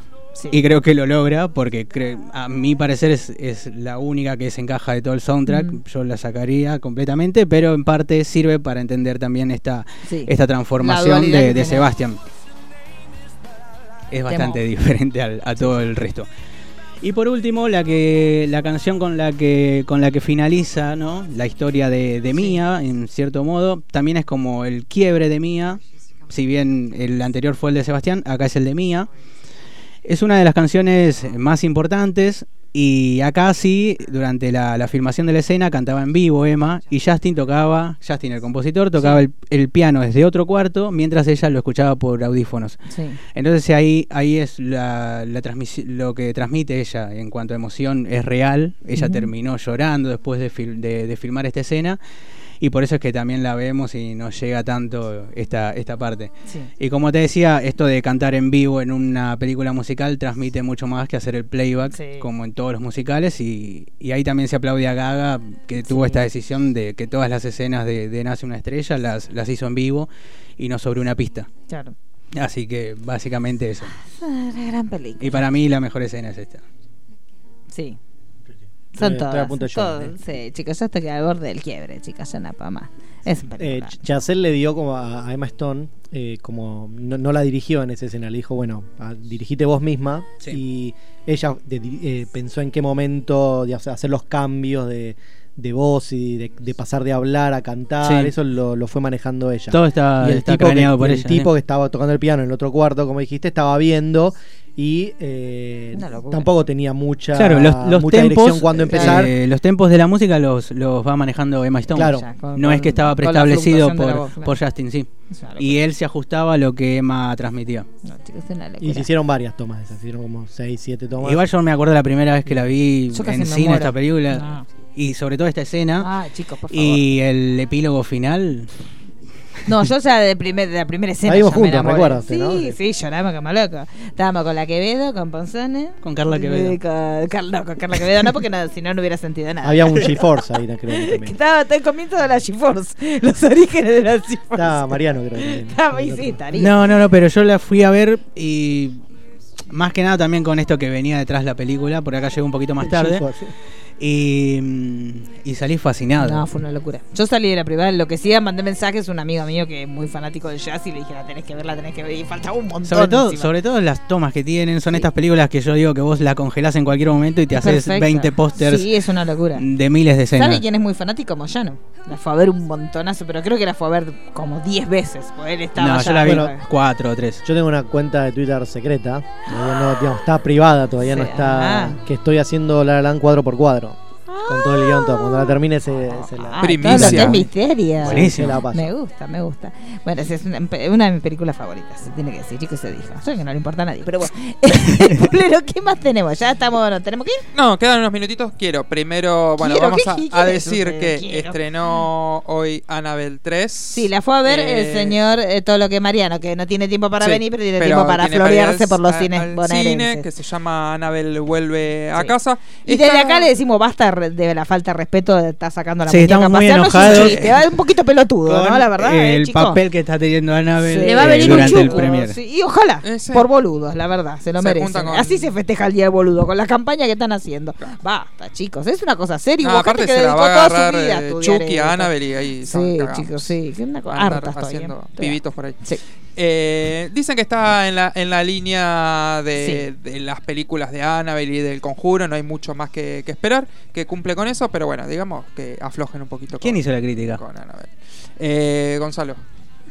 ¿Vos la viste? No, pero acá tengo la crítica de alguien que le gusta el género. ¿Y ¿Y, qué le dijo? ¿Está bien? Y dijo que es el tren fantasma de los Warren y que está buenísimo. ¿Eso es un insulto? ¿Qué No, vendió? no. Sí. Ah, Está- o lo- sea, Annabelle, la primera es malísima. Sí, horrible. La segunda es muy buena. La segunda está es buena. en la línea de, de la segunda. segunda. Está bien. Yo lo Pero, que sí. lo que leí es como que retoma mucho el conjuro, eso está bueno, los planos estos al- hacia la oscuridad, Sí, sugestivos, sí, los- eso está o sea, muy bueno. lo- lo- los silencios, los fuera de cámara, Sí. pero como que ya la vimos. ¿Cuánto es eh, lo mismo? Ay, Pulero, cállese la Ah. boca usted. Yo ya no, no quiero ver más. Muchas películas se vimos parece- muchas veces y No, seguimos no, pagando no. para ver. Sí, chicos, actividad paranormal tiene hasta las 54. Y sí, Exacto. podemos sí. ver. Va para defender a Annabelle. Bueno, pero que sí. busquen otra cosa. Cállese, Pulero. Vos a ver. Ya, ya había, estaba bastante. Ya venía tranquilo. Sí, sí, sí. Porque sí. hoy toda la serie que habló le gustaron Sí, todas, sí. entonces tenía que hacer estas cosas que hacer. Y se la agarra con Claro, Annabelle. y se la agarra con la pobre muñeca. Ay, por favor. Bueno, y vamos a hablar brevemente de Toy Story 4 Ay, Dios y recomendar el podcast, obviamente. Sí, por favor. Hicimos un podcast con mucho amor, con mucho trabajo. Con, Con mucha nostalgia. Con Mal. mucha nostalgia. Fue re Mucho terapia, análisis. chicos. Sí, Sí, Estamos- sí, sí, fue, fue- muy fue terapéutico. muy, muy- Fue muy terapéutico. Eh, ¿A usted le gustó, señor? Ay, tenemos y ya, no sé qué sea. Ay, ¿Quién yo sé quién Ya me imagino No, yo. no es Mario. No, este, este. Mariano. Dale, Indignado. dale. Es. Ah, no, Yo no, yo no puedo creer. Ay, Dios. Yo no puedo creer. ¿Me va a buscar a la de estación? decir Que- Pulero. ¿Qué dices? Es un desubicado. Que Es una- acaba de decir Pulero. ¿Qué? ¿Cuál, cuál de No todas? puedo- no Dijo, puedo de, arrancó, dijo aberraciones. Ah, yo acabo de ver Annabelle.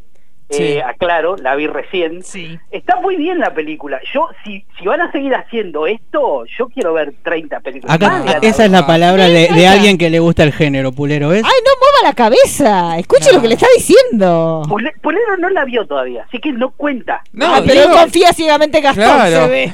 No, Se pero ve. lo que yo quiero decir es que ya me aburre a mí particularmente ver 30 películas de Annabelle, 40 de los Warren. Toy Story viste cuatro y no te aburre, Wally. Por favor. Pero es otra cosa. ¡Barro! Son cuatro nomás. Ya, Acá tenemos- que entró y ya lo acomodó. Un sopapo en el aire le dio.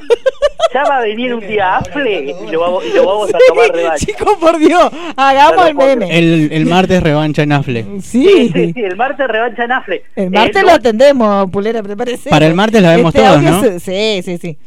Hay do- do- voy a decir dos cositas nada más. La película, la verdad, funciona. O sea, Sí. hace un gancho ahí con la película de La Llorona. Sí. Todos lo vimos en el tráiler, pero la película está muy bien realmente. O sea, todos esos elementos que había en la habitación, Sí. este, en esta famosa, este, es- esta especie de museo que tienen los Warren ahí, Sí, de usted- repente van a empezar a salir todos. Del que nosotros hablamos, ¿hay mucho? Hay mucho de lo que ustedes dijeron en AFLE el martes, mucho de todo eso que dijeron, eh, y otras cosas nuevas también que están muy buenas. Algunas cosas por ahí un tanto sobrenaturales que no sé si quedaron tan bien, pero está bueno. O sea, lo que pasa, eh, me parece que está, Eh, para ¿Nos mucho. puede ¿Vos decir de que- lo que hablamos el martes qué elemento está?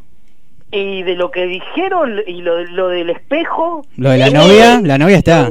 y lo de la novia, Bien. eh, pero no quiero spoilear. Che, es una película como para ver en IMAX, porque vi que están haciendo mucha promoción para IMAX. Sí, no, no sé si da para verla en IMAX, no sé si da para verla en 3D tampoco, porque creo que es en 3D. Y en algunos Pero- cines está en 4D. Sí, sí, sí. No la vi en 2D, pero Van a ver en realmente cuatro, está, bueno. está muy bien, está buena, o sea, tiene, obviamente, tiene, tiene el, el ¿Escuchó susto- lo que dijo este guarango?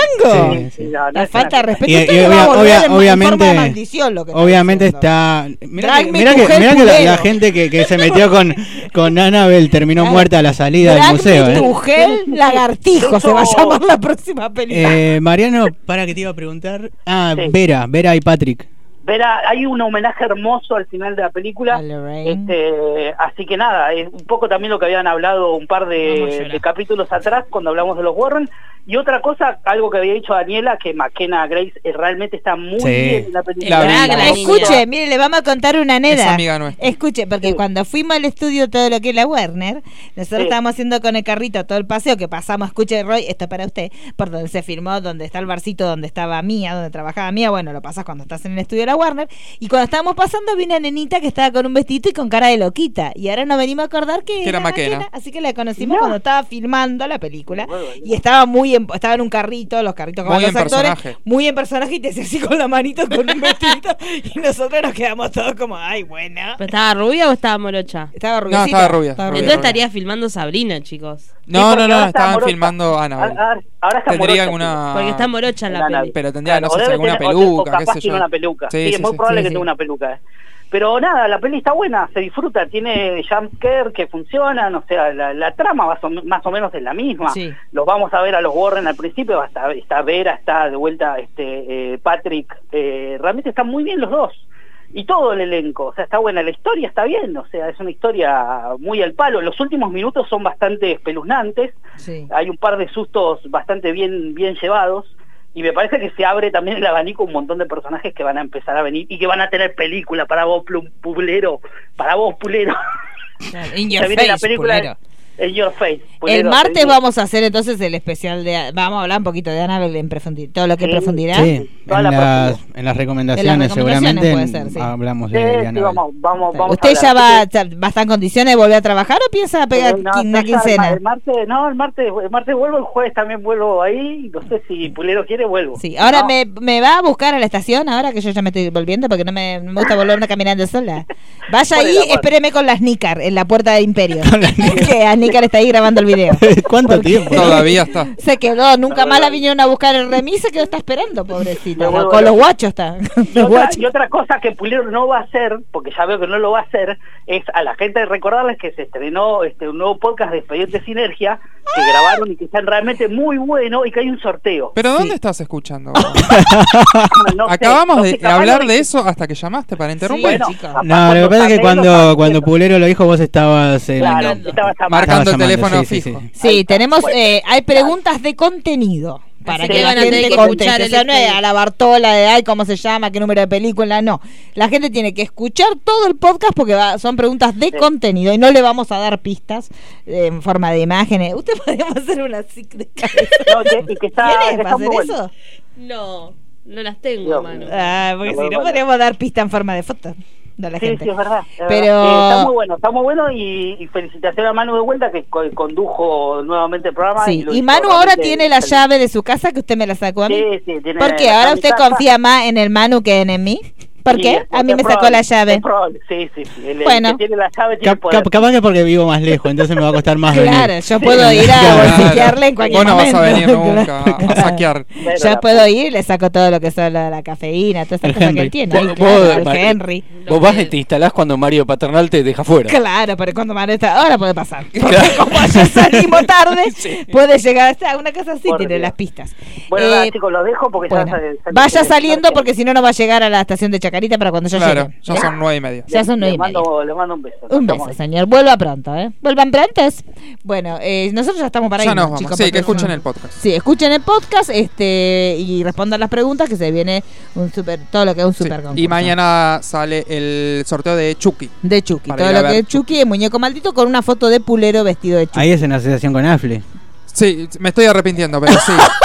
Sí, sí, Ese- sí, sí. ¿Usted cuándo va a venir a. Eh, cualquier día de esto. El martes. El martes Para- venga y así lo atendemos personalmente, ¿no? Atendido por sus dueños. Vení el martes que vengo un día tenemos, que tenemos una película que te va a gustar. Venga el seguro. ¿Este martes, martes? atendido ¿Cuál? por sus Venga el dueños. martes. ¿Se puede decir? Mártires. Ah, bueno. El martes. Vamos a ver. El martes, martes, el, el martes. el miércoles damos miércoles. Y así, y así Sí, todo. jueves, Jueves. Y después el viernes. que ya es una de la- fin de semana. Bueno, pero mañana largamos el concurso de Chucky. Eso Con Afle. Con Afle, el Con crossover más ambicioso de la historia. Bueno, nos estamos viendo la semana que viene, pues ya la otra gente está metiendo los, los muebles, todo para que se quieran, quieren meterse acá. Eh, no, mi nombre es Marisa Cariolo, arroba Cariolita. Mi nombre es Daniela Failiase, arroba Dani Failiase. Mi nombre es Emanuel, arroba Tabo Emanuel, ok. Yo soy Roy, arroba Roy guion bajo. Walter Pulero, arroba W Pulero. Eh, Mariano Core, arroba mcore71. Nos vemos la semana que viene.